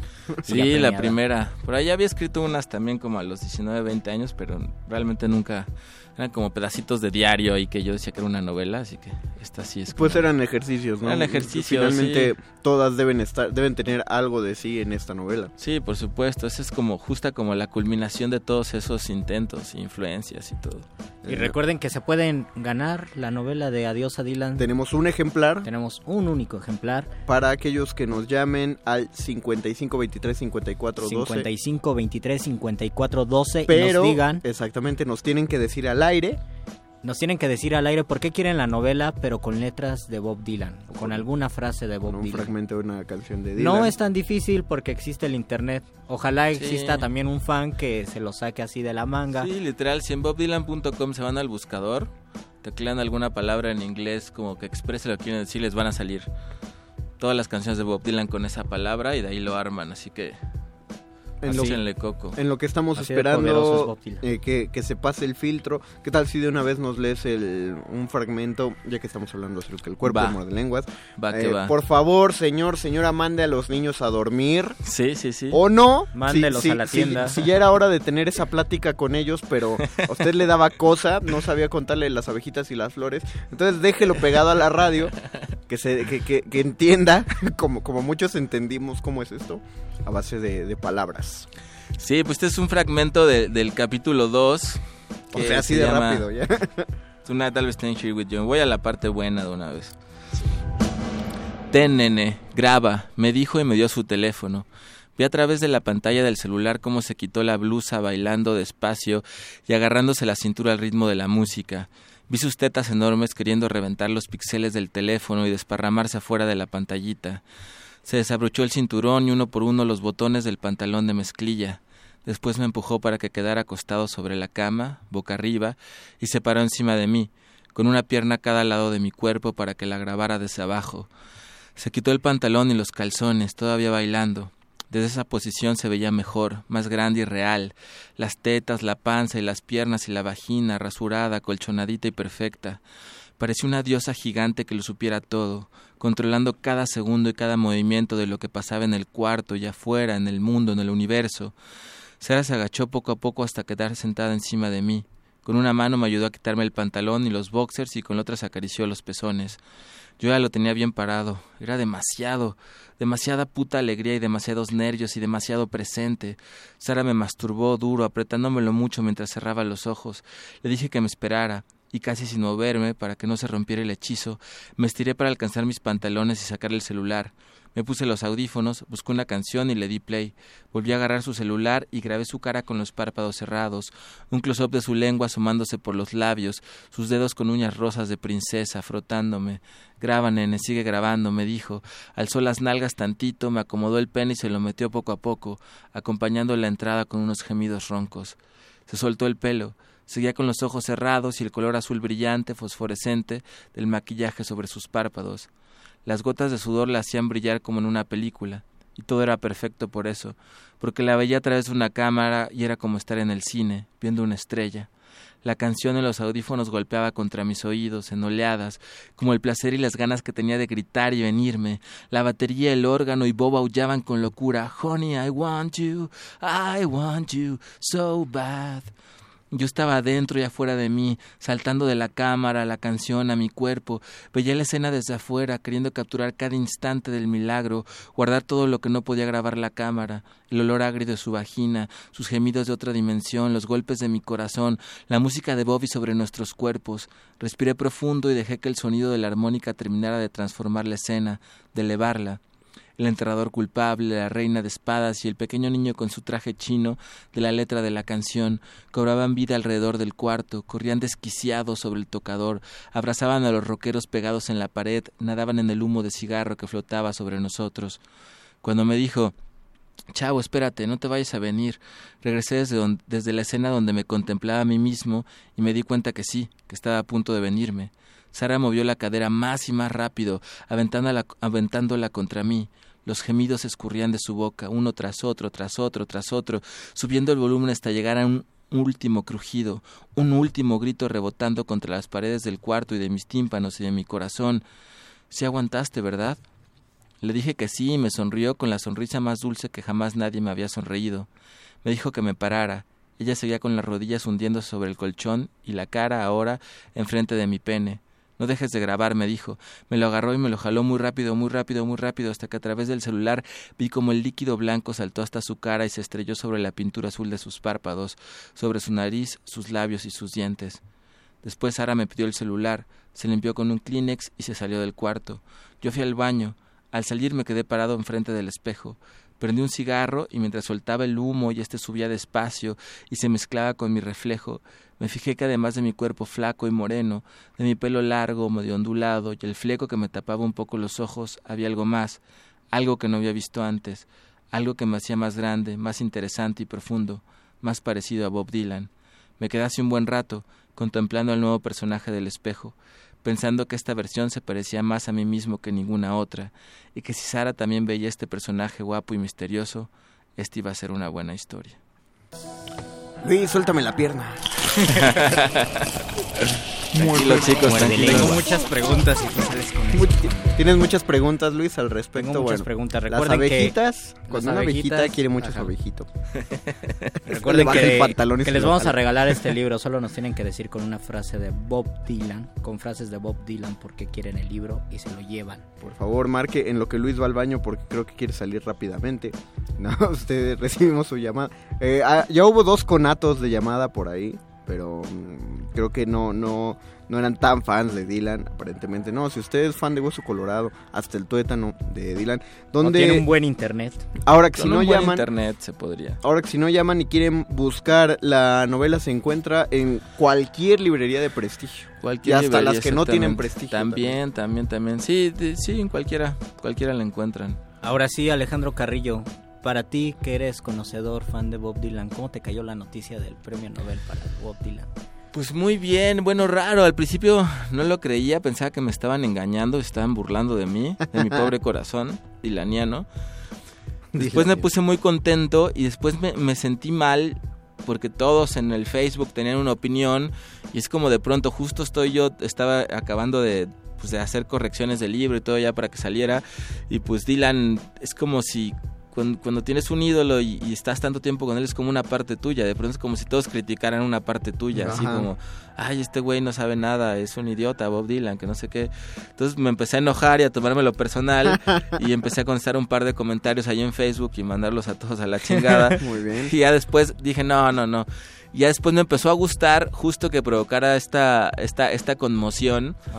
Y me empezó a gustar mucho ver a, a todos esos viejitos que no necesariamente son viejitos, sino que son jóvenes, pero con corazón, Ya, con corazones viejos. ya de. Este rabiar porque como alguien de la cultura pop había osado profanar a la alta literatura y lo que significa el Nobel y lo que significa ser escri- escritor y todas esas jaladas. Entonces me gustó mucho verlos rabiar porque eh, está muy chido que la literatura la literatura provoque eso, ¿no?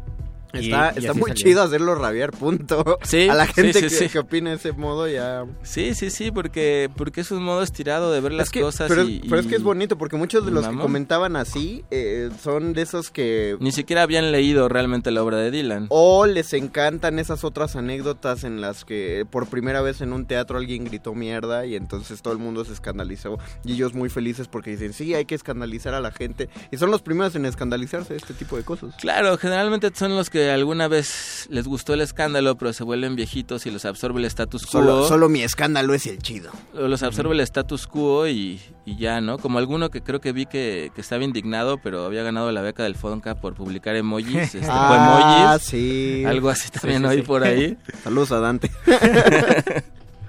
Eso, eso, eso lo volvió viral. Pero fíjate, hasta con eso él fue reconocible. Pues mira, estuvo chido. Pues mira. A todos, a todos les fue Se bien. subió al Eso- barco. Eso es subirse al hype, ¿Te pero... gustaría que Bob Dylan leyera tu novela?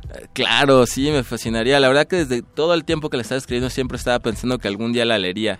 Haremos- Y ahora, pues será onda de hacerle una traducción y mandársela a su oficina a ver, a ver qué pasa. Haremos A ver si lo, se digna. lo, lo posible, lo que esté en las manos de, de los humildes locutores de Radio UNAM. Porque para ver si sea. le llega a Dylan. Le han de llegar chorros de libros Sí. diarios, entonces... Sí. Oye, Alejandro Carrillo, por ejemplo, este fragmento, ¿cómo le hiciste para escribirlo? Tuviste primero que darte un viajezote Ah, qué bueno que dijiste. erótico. Sí, claro, sí, sí, me, me inspiraba el porno y, y lo escribí entre, pues, entre muchas chaquetas mientras lo escribía, porque, porque escribir este tipo de cosas, pues sí te, te pone, te pone, este, de, de cierto modo, Te pone de humor. te pone de humor. Para el amor propio. Qué bueno. Entonces es, tiene que divertido amarse, ¿no? escribir, de, escribir de estas cosas, ¿no? Cuando te gusta, este... Ahora justo estaba leyendo otro libro muy, muy chido que, que me encantó de Alberto Fuguet, eh, Sudor, que es también un libro muy, muy, muy porno, pero es, es porno, porno gay, ¿no? Porque el protagonista es gay y este fue muy chistoso porque eh, comprobé que para mi propia aburrición soy muy heterosexual porque por más porno gay que había en ningún momento se me, se me paraguas el asunto, entonces dije, no, pues no, esto... Esto no, no, no es para mí, pero es una gran novela. Es, No es estoy muy buen libro, es muy, muy buen libro. No te descubriste para experimentar.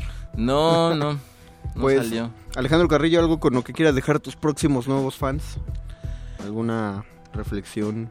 Eh, Algo ¿qué que saques en ¿Alguna alto recomendación? Una recomendación, aparte de leer tu libro, obviamente. Ya sea recomendación literaria, Musical. recomendación de la vida, recomendación vida. corporal, porque Alejandro Carrillo, tú, además de ser escritor, y justo estábamos hablando de eso el lunes, Mm. además de escribir, también haces kickboxing, ¿verdad? Ándale, tiene que ver justo con el cuerpo. Eh, sí, doy un taller, doy un taller los sábados eh, que se llama Pelea y Escribe. La primera hora es de kickboxing y las siguientes dos horas es- son de taller literario. Entonces la idea es que después de dos años los que están en el taller salgan con cinta negra en kickboxing y con una novela terminada.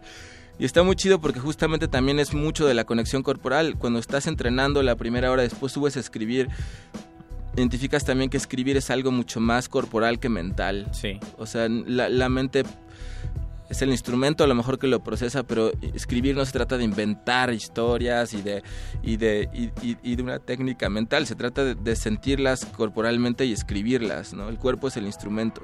Me gusta esa idea, me gusta que hablemos del cuerpo y que la literatura signifique, implique escribir con todo el cuerpo, porque como lo decíamos el lunes pasado, nosotros de repente pensamos que nada más somos una parte del cuerpo que es la mente, nos quedamos allí y nos olvidamos de todo lo demás que somos, ¿no? Todo nuestro cuerpo. Podemos escribir con la mente y podemos crear con la mente. Sí, pues los invito ahí este a que a que vayan un día al taller, pueden probar una sesión, aunque sea para que vean cómo está, y en, en peleayescribe.club pueden encontrar ahí toda, toda la información. Yo que, yo que necesito ejercitar ambas partes de la narrativa y el cuerpo. Es una, es una buena bien. experiencia, es muy buena experiencia. Y además tienes otras redes sociales, ¿verdad? Sí, claro, te- este tengo, bueno, tengo este otro proyecto que es tintachida.com. Tinta Chida es una comunidad de experimentos e ideas para aprender a vivir del oficio más chingón del mundo, que es escribir. Eh, entre, en esa comunidad todos nos usamos como conejillos de indias para ver cómo hacemos para vivir de escribir, ¿no? En este caso, por ejemplo, que, que, que gané el concurso, yo desde que empecé a mandar la novela a los concursos siempre estuve como muy presente que era un experimento y que iba a mandar a la mayor cantidad y cada que mandaba apuntaba cuánto me gastaba en copias, cuánto me gastaba en el envío de la novela. Para hacer algo es más serio, para, para no decir nada más, no, todos los concursos están comprados. Bueno, hay que ver si es cierto, si sí o si no, cuánto me gasté, cuánto tienen que invertir, a cuántos concursos y después poder compartir con la banda como todos esos datos, ¿no? Y justo ahorita estoy preparando esa entrada para compartirla con ¿Tú, la comunidad de ¿tú Tinta Chida. gastaste mucho, invertiste mucho, digamos, económicamente? Pues no he hecho bien todavía las sumas, pero serán unos, ¿qué? A lo mejor un promedio de unos 400 pesos por concurso, ya con envíos, fotocopias y todo el Ujú. rollo. Y lo habré mandado como a unos 15 concursos. Háganme Ay. cuentas, ya se fue el premio. No, no. No, no, no, no tanto, pero, pero pues sí tienes, pues sí tienes que invertirle. Si quieres, claro si que quieres sí. ganar, pues hay que. Principalmente se debe tener fe y un poco de estadística. Yo pienso que se debe tener maña, fe, estadística, muchísima disciplina, muchísimo esfuerzo, porque podemos pensar, ¿no? Con ego de escritor que hay talento, pero si no lo hay, entonces que haya disciplina, que haya mucho esfuerzo y creo que pasa lo mismo con el kickboxing, ¿no? Tienes que fletarte y tienes que trabajar muchísimo para tener un buen resultado. Exacto, sí, o sea, hay, hay que hay que chambearle duro y hay que ver cómo y probabilidades, como dices, no es lo mismo mandar una cosa a un concurso y perder y decir, "No, soy malísimo, no voy a mandar nada." Que acostumbrarte a los rechazos y entre más mandes más probabilidades tienes de Hasta ganar. uno se le olvida a cuál mandó, ¿no? Sí, sí, así me pasaba, entonces ya pues ya no me dolía tanto cada que perdía. Persistir es la clave del éxito. Sí. Pues Alejandro Carrillo, muchísimas gracias por Muchas venir a hablar de Adiós a Dylan. Yo lo leí, me encantó, lo leí en Navidad justo. Un chido. buen regalo de Navidad y pues Ay, esperemos con su que familia tengas- bien incómodo Ajá, por leer. familia, yo leyendo eso y ellos viendo a mi pobre angelito. un buen regalo y espero que ustedes también acuérdense que les vamos a regalar un libro y mientras tanto vamos a escuchar algo de música. Vamos a escuchar algo de música. Le damos las gracias a Alejandro Carrillo. Sí, muchas gracias. Eh, la audiencia te da las gracias. Vamos a escuchar a Paulino Mochka. ¿Sí, Ajá, con Sí, Falsa. Mochka, Con falsa ballana. Ah, qué bonito. Este es Luis Flores.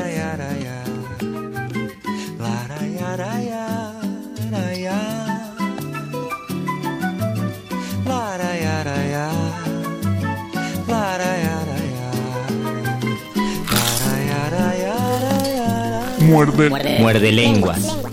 Baiana que entra na roda só fica parada. Não canta, não samba, não bole nem nada. Não sabe deixar a mocidade louca. Baiana é aquela que entra no samba de qualquer maneira. Que mexe, remexe, dá nó nas cadeiras e deixa a moçada com água na boca. Baiana que entra na roda só fica parada. Não canta, não samba, não bole nem nada. Não sabe deixar a mocidade louca. Baiana é aquela que entra no samba de qualquer maneira. Que mexe, remexe, dá nó nas cadeiras e deixa a moçada com água na boca. A falsa baiana, quando cai no samba, ninguém se incomoda. Ninguém bate palma, ninguém abre a roda, ninguém grita oba. Salve a Bahia, senhor. Mas a gente gosta quando uma baiana quebra direitinho de cima embaixo.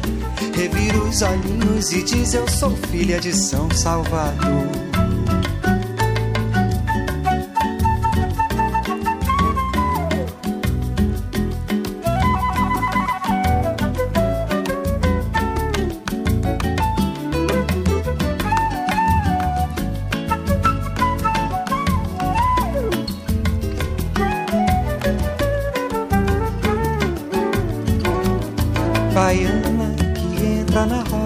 Fica parada. Não canta, não samba, não bole nem nada. Não sabe deixar a mocidade louca. Baiana é aquela que entra no samba de qualquer maneira. Que mexe, remexe, dá nó nas cadeiras e deixa a moçada com água na boca. A falsa baiana, quando cai no samba, ninguém se incomoda. Ninguém bate palma, ninguém abre a roda, ninguém grita uba. Salve a Bahia, senhor. Mas a gente gosta quando uma baiana quebra direitinho de cima embaixo. Revira os olhinhos e diz: Eu sou filha de São Salvador. Laraiaraiá,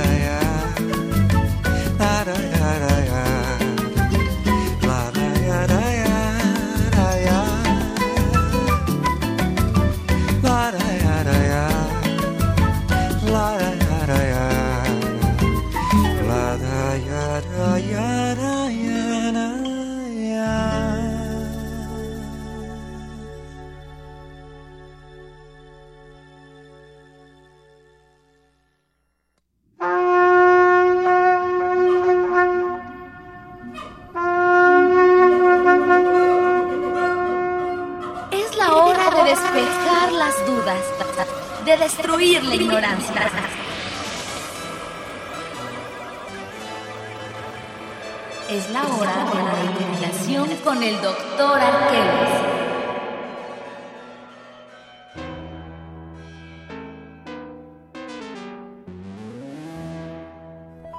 ¿Ustedes saben qué significa eso? ¿Ustedes saben por qué su radio está brillando en azulito? Porque Y- ya llegó el ajá. Está Y- oliendo bien. ¿Y por qué huele tan bien? Olía a chetos, a frituras, ahora ya huele. No es genérico, ¿verdad? El cheto Chetos, es genérico. patrocínanos. El cheto es genérico No ya. es cierto, no es Claro que genérico. sí. Una No, vez no es- hablamos de los hipersustantivos o algo así. Pero no, porque así se llaman en inglés. Ah, sí. De hecho, se llaman así Sí, porque, acabo de ver tus publicaciones. porque su, su, este, su mascota es una chita. Ah, Son es verdad. Cheetos. Bienvenido, doctor Arqueles, disculpe. Ya sabe que siempre tengo que hacerle una pequeña aclaración a... Es, es, es un placer escuchar sus, sus breviarios culturales cada vez que entro al aire, muchachos. En verdad. Doctor Arqueles, queríamos hablar del cuerpo y acabamos hablando del erotismo, pero un poco del erotismo, pero creo que está bien. Sí, porque- definitivamente, como, como tú lo has visto ya en muchos puntos R, eh, el erotismo está necesariamente vinculado al cuerpo. ¿No es cierto, mi querido Luis? Así es, el erotismo está vinculado al cuerpo. Me, me gustó lo que dijo Alejandro Carrillo, nosotros tenemos que escribir con el cuerpo, porque simplemente vivimos con el cuerpo, nos olvidamos muchas veces que somos más que una mente y además somos más que cuerpo, pero todo es gracias al cuerpo, gracias a que nos movemos, gracias a que tenemos extremidades y sin ellos, sin nuestro cuerpo, pues no podríamos conectarnos con el mundo. Pero quedaron muchas cosas pendientes. Hablábamos del, hablábamos de la A ver, ¿de qué hablábamos, Luis? se me acaba de, de ir la pa- Se me acaba de ir- fuer. Se me acaba de fuer del verbo fuer la palabra No se dice fuer, cuando se se, dice, dice fer. ir. Ah.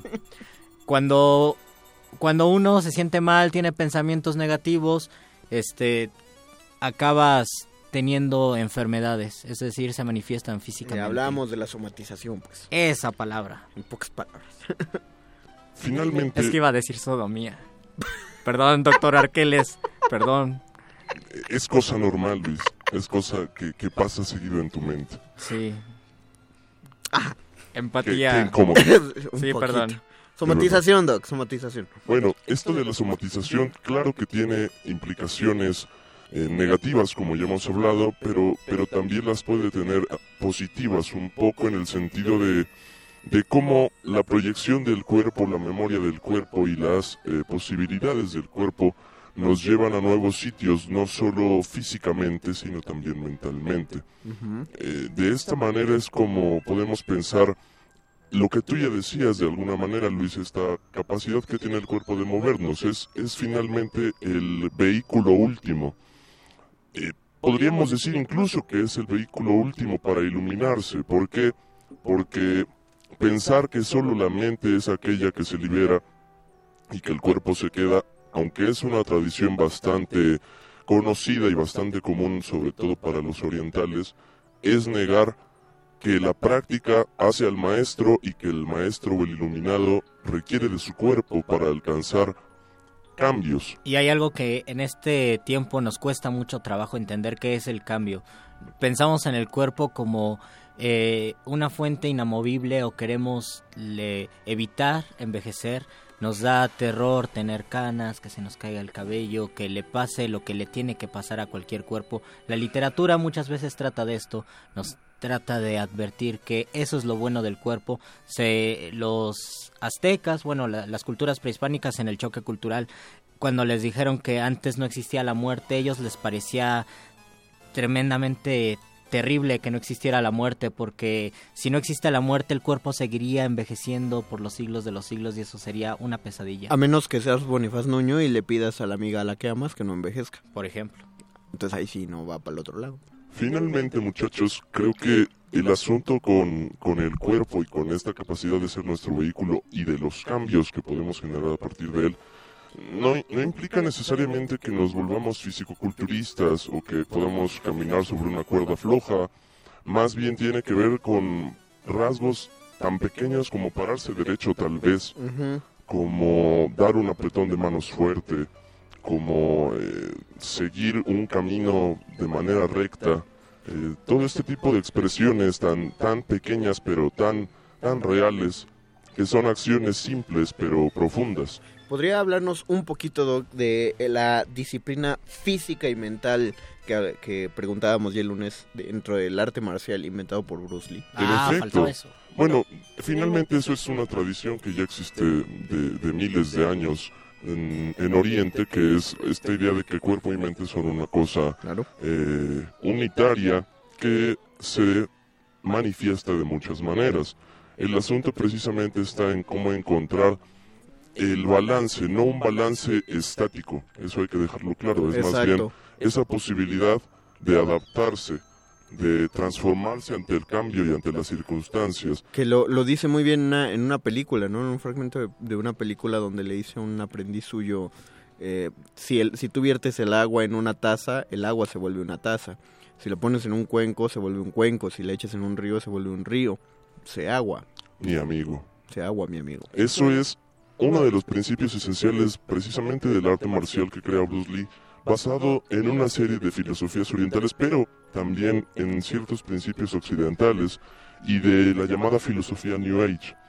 En particular, el señor Bruce Lee hizo su tesis de licenciatura sobre Hegel y sobre Hizo tesis Bruce Lee. Sí. Además de karateca. Estudió filosofía. Acuérdate, Luis, Bruce Lee es el Oh. único que le ganó a Chuck Norris. Exacto. Desde ahí empezamos. O sea, todo lo que se te ocurra que hace Chuck Norris. Por Bruce favor, Lee un muerde lenguas de Bruce Lee.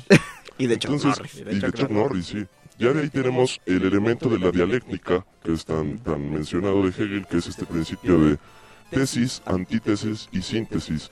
Básicamente es pensar que uno se adapta porque uno podría hacer la tesis, algún obstáculo es la antítesis y la resolución del obstáculo es la síntesis, ¿no? Ujú. Volverse como agua. Exacto, es volverse como agua y es aprender a resolver las situaciones con nuestras acciones. Eh, en el caso de la filosofía New Age, Bruce Lee también fue lector ávido de un hombre llamado Jiddu Krishnamurti, Oh. que es un filósofo de esta onda New Age que básicamente decía que no debemos de seguir ningún método de aprendizaje ni tener ningún maestro, porque el único maestro verdadero es uno mismo y la única luz verdadera está dentro de uno mismo. Entonces, la disciplina, el cambio, la capacidad de adaptarse, el solucionar problemas, todo eso parte de nosotros mismos, no parte de nadie más. Imagínense que esto está aplicado a las artes marciales y en el caso particular de, de las artes marciales a la de Bruce Lee, que tiene como principio central la resolución del, del conflicto de violencia de la manera más eficaz y más rápida posible. Es decir, en unos 5 segundos el oponente debe de estar en el suelo completamente desarticulado. Wow. Sí. Y se lograba. Sí, de hecho, eh, hay videos de Hay archivo. videos, hay videos de Bruce Lee que parecen hechos con CGI. Exacto. Y es- parece imposible que logre hacer todas esas cosas como nada más sus lagartijas en un dedo. en un dedo o tirar a una persona empujándola eh, con el famoso golpe de una pulgada. Exactamente, pero le- sí los manda a volar bastante, o sea, sí los hace retroceder demasiado para que no haya nada de carrera, ¿no? De, de impulso, pues. Y la clásica anécdota de Operación Dragón que cuenta que Bruce Lee estaba utilizando sus nunchucks, Ujú. estos dos palos conectados con una cadena, y el director le tuvo que pedir que lo hiciera más despacio. Porque la cámara no... No podía registrar Oh. la velocidad a la cual Bruce Lee lo estaba haciendo. Tengo, tengo que preguntarlo, aunque ya lo sé. ¿Bruce Lee meditaba? En efecto, sí, sí, sí, sí. Y era un ávido lector, era poeta, Sí, era sí, sí. escritor, eh, era filósofo, era actor, era campeón de cha-cha-cha, Era- era, Ah, eso artista es marcial, eso es cierto, era de director de, cha-cha-cha. cine, era coreógrafo, etcétera. Hacía- etcétera, barbacoa etcétera. los música? No, música no. Y barbacoa los domingos tal vez sí, Luis, pero... ¿Era vegetariano? japonesa. No, vegetariano no era. Ah, ¿ya ven vegetarianos? Sí, No, no, no. Bueno, no sé. No, no, no, no quiero sonar mal. Yo estoy a punto de volverme. Me gustó tener este programa. Qué bueno, disfrutamos los dos años Gracias, que estuvimos al gracias. aire. Gracias a Luis Flores. Tarde o temprano tenía que el pasar. colectivo de vegetarianos de No, México de nos va verdad, a yo estoy el pensando eso y ah, espero hacer un programa ya cuando lo sea o si es que Cuando lo seas vegetariano. día, cuando sea. Pa, en ese programa hazlo y yo me voy a traer unos tacos No, para no lo toda hagas. la producción No lo aquí, hagas, que toda la te creo cadena se capaz, llene de olor te a creo capaz. Doctor Arquel, ¿es una recomendación literaria o, Que tenga que ver con o el de la cuerpo. vida del cuerpo? No, Porque que yo tenga pienso... que ver con el personaje del que estamos hablando. Sí, claro, Y su obra culmen, que es el Tao del Jeet Kune Do o el Tao del golpe que intercepta. ¿Así se ¿Ok? llamaba su disciplina? Sí, Jeet Kune Do. Ok. El, el El arte golpe- del golpe que intercepta. Nada más el golpe que intercepta, nada más ese concepto ya, ya dice un Súper chorro de complejo, cosas. en sí. efecto. Entonces búsquenlo, se vende desde en tiendas de viejo, eh, de libros de viejo y también en muchísimos puestos de periódico en todo el país. Así que búsquenlo, léanlo y pónganse a entrenar porque también tiene el sistema de entrenamiento diseñado por Bruce Lee. Wow. Yo lo que recomiendo es que salgan a caminar. A mí me gusta mucho caminar cuando tengo, bueno, me gusta mucho en general, pero caminar creo que es una de las mejores terapias. Simplemente salir, no llegar a ningún lado, caminar y caminar durante horas tal vez es una de las mejores maneras que en lo personal este tengo para conectarme con mi cuerpo. Acaba de oír un meme sonoro que es como cuando no se te ocurre un libro que recomendar. Ah, no, sí se me ocurre el arte de caminar. El arte de caminar las calles de Río de Janeiro de Rubén Fonseca. Ves, Mario, Está no editado molestes, por la UNAM, pero yo quería nada, no quería opacar con el comentario literario, quería decir que caminen, pero bueno, te toca, Conde. Yo voy a recomendar, este, este libro no es bueno, Oh, es simpático pero- y aparte está padre como para que se lo den a, a- a sus, a sus amigos pequeños, a sus hijos, a sus sobrinos. Triptofanito. ¿Nunca leíste Triptofanito, no, Luis? nunca. Trata de, eh, lo escribió un médico y es un viaje a- por dentro del cuerpo humano donde esta, esta enzima, que es de triptófano, que se llama triptofanito, explica todas las funciones del cuerpo con unos personajes bastante curiosos, te digo. No, no, es, no es excelso el libro, es, es entretenido, es grande, es carísimo, eso sí, porque el autor sigue vivo. Pero, es pero deben... no les puedo decir todo el comentario de Betoques, pero solo le voy a decir a Betoques que sí. Pero sí, busquen Triptofanito. Tiene una segunda parte, es así ya, ya no. Como todas las segundas partes, no fue bien lograda. No debió tener secuela. Nunca se metan a la facultad de medicina a ver los cuerpos. No, sí, eso también, eso sí háganlo, eso está bien Sí, padre. yo lo hice. Creo No, que es- todos los que entramos al campus universitario lo, lo hacemos. Pues y porque es lo que lo mal. que tiene chido medicina, sus quesadillas y su museo de, De cadáveres. de cadáveres y pieles tatuadas y niños extraños. Pues agradecemos mucho todos todos los oídos que estuvieron atentos a esta emisión de Se Mordelenguas queda el libro, Cuerpo. pero... Se queda el Ah, libro de ajá. Alejandro Carrillo que vamos a regalar hasta que salga. Vamos a tener... No, parece que sí se, sí se regaló. Beto que se lo quiere llevar a su casa. No es cierto. Beto que ¿quién se lo ganó? Lo tienes ahí escrito en tu computadora. Se Mientras llama, nos lo dice, se llama también Alberto Benítez, va a decir. Tenemos la recomendación de nuestro querido Iván Toledo, que Iván recomienda Toledo. el andar como práctica estética de Francesco Care. Ah, Uh, saludos a Iván Toledo. Si usted nos ve en redes sociales, es gracias, Gracias a. Iván. Vientos, esa- y sí, se lo llevó Eugenio, ¿quién?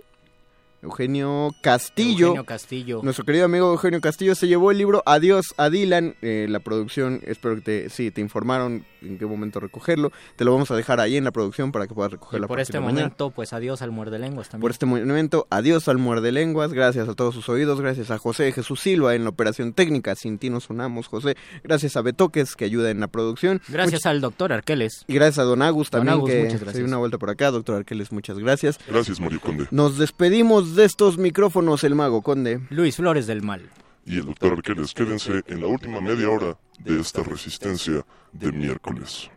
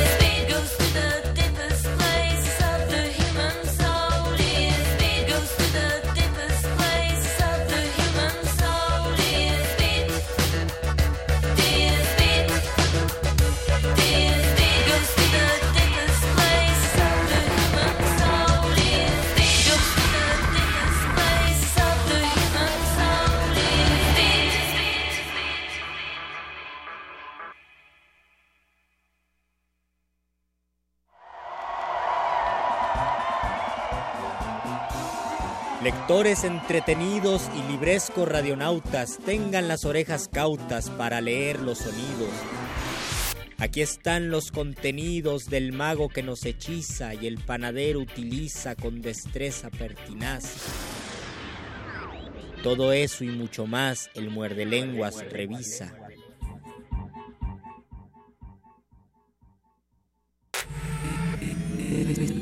Resistencia modulada. La noche modula. La noche modula. La radio resiste. Resiste. Muy buenas noches, amigo del pecero. El peatón no es un tope, es un ser humano. Maneja con precaución, amigo del volante. Para aquellos que les gusta exprimir los últimos minutos de cada día, los dejaremos esta última veintena de conjunto de segundos del miércoles disfrutando con el disco homónimo de Joroya, que es un conjunto compuesto por 12, así lo escuchó ni 11 ni 13, 12 integrantes eh, compuestos entre brasileños y africanos, con sede en Sao Paulo. Ellos compusieron el siguiente disco que van a oír hasta que se acabe la resistencia. Agradecemos a José Jesús Silva el estar en los controles, a Alberto Benítez Betoques en la producción. Se despiden de aquí, por aquí anda el doctor Arqueles, Luis Flores del Mal, el Mago Conde se despide. Nos escuchamos mañana en punto de las 9 de la noche en Resistencia Modulada. Gracias.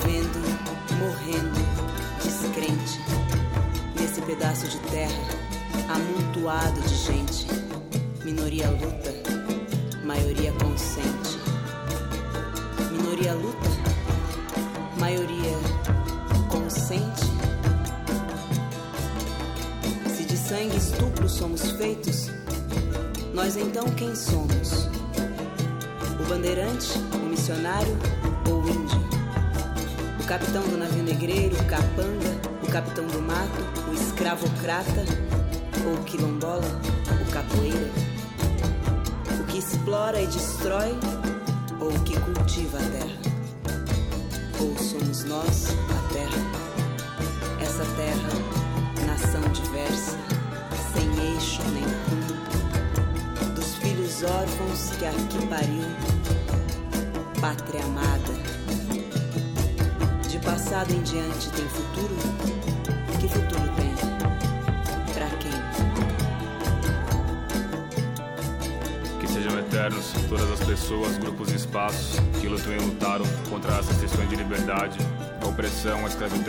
genocídio.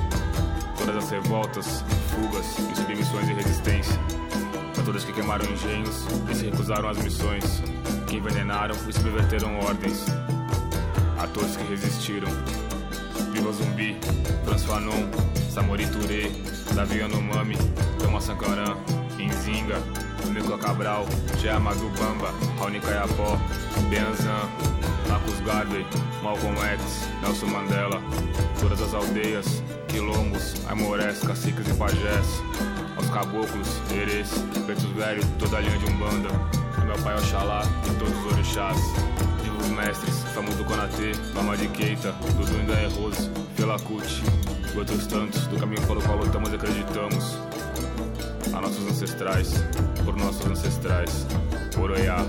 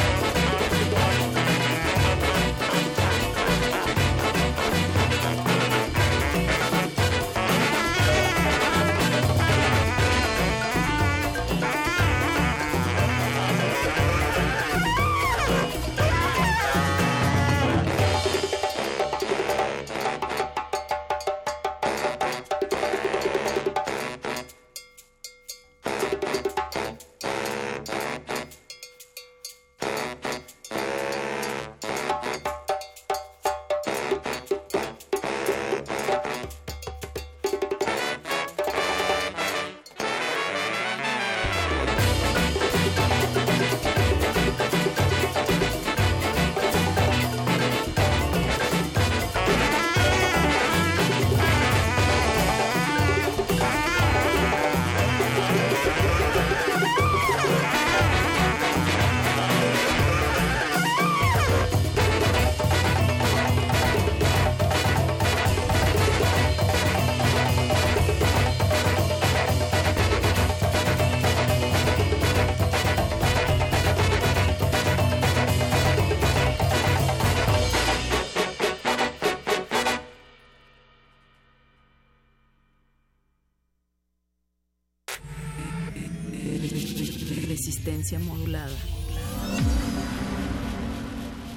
noche modula.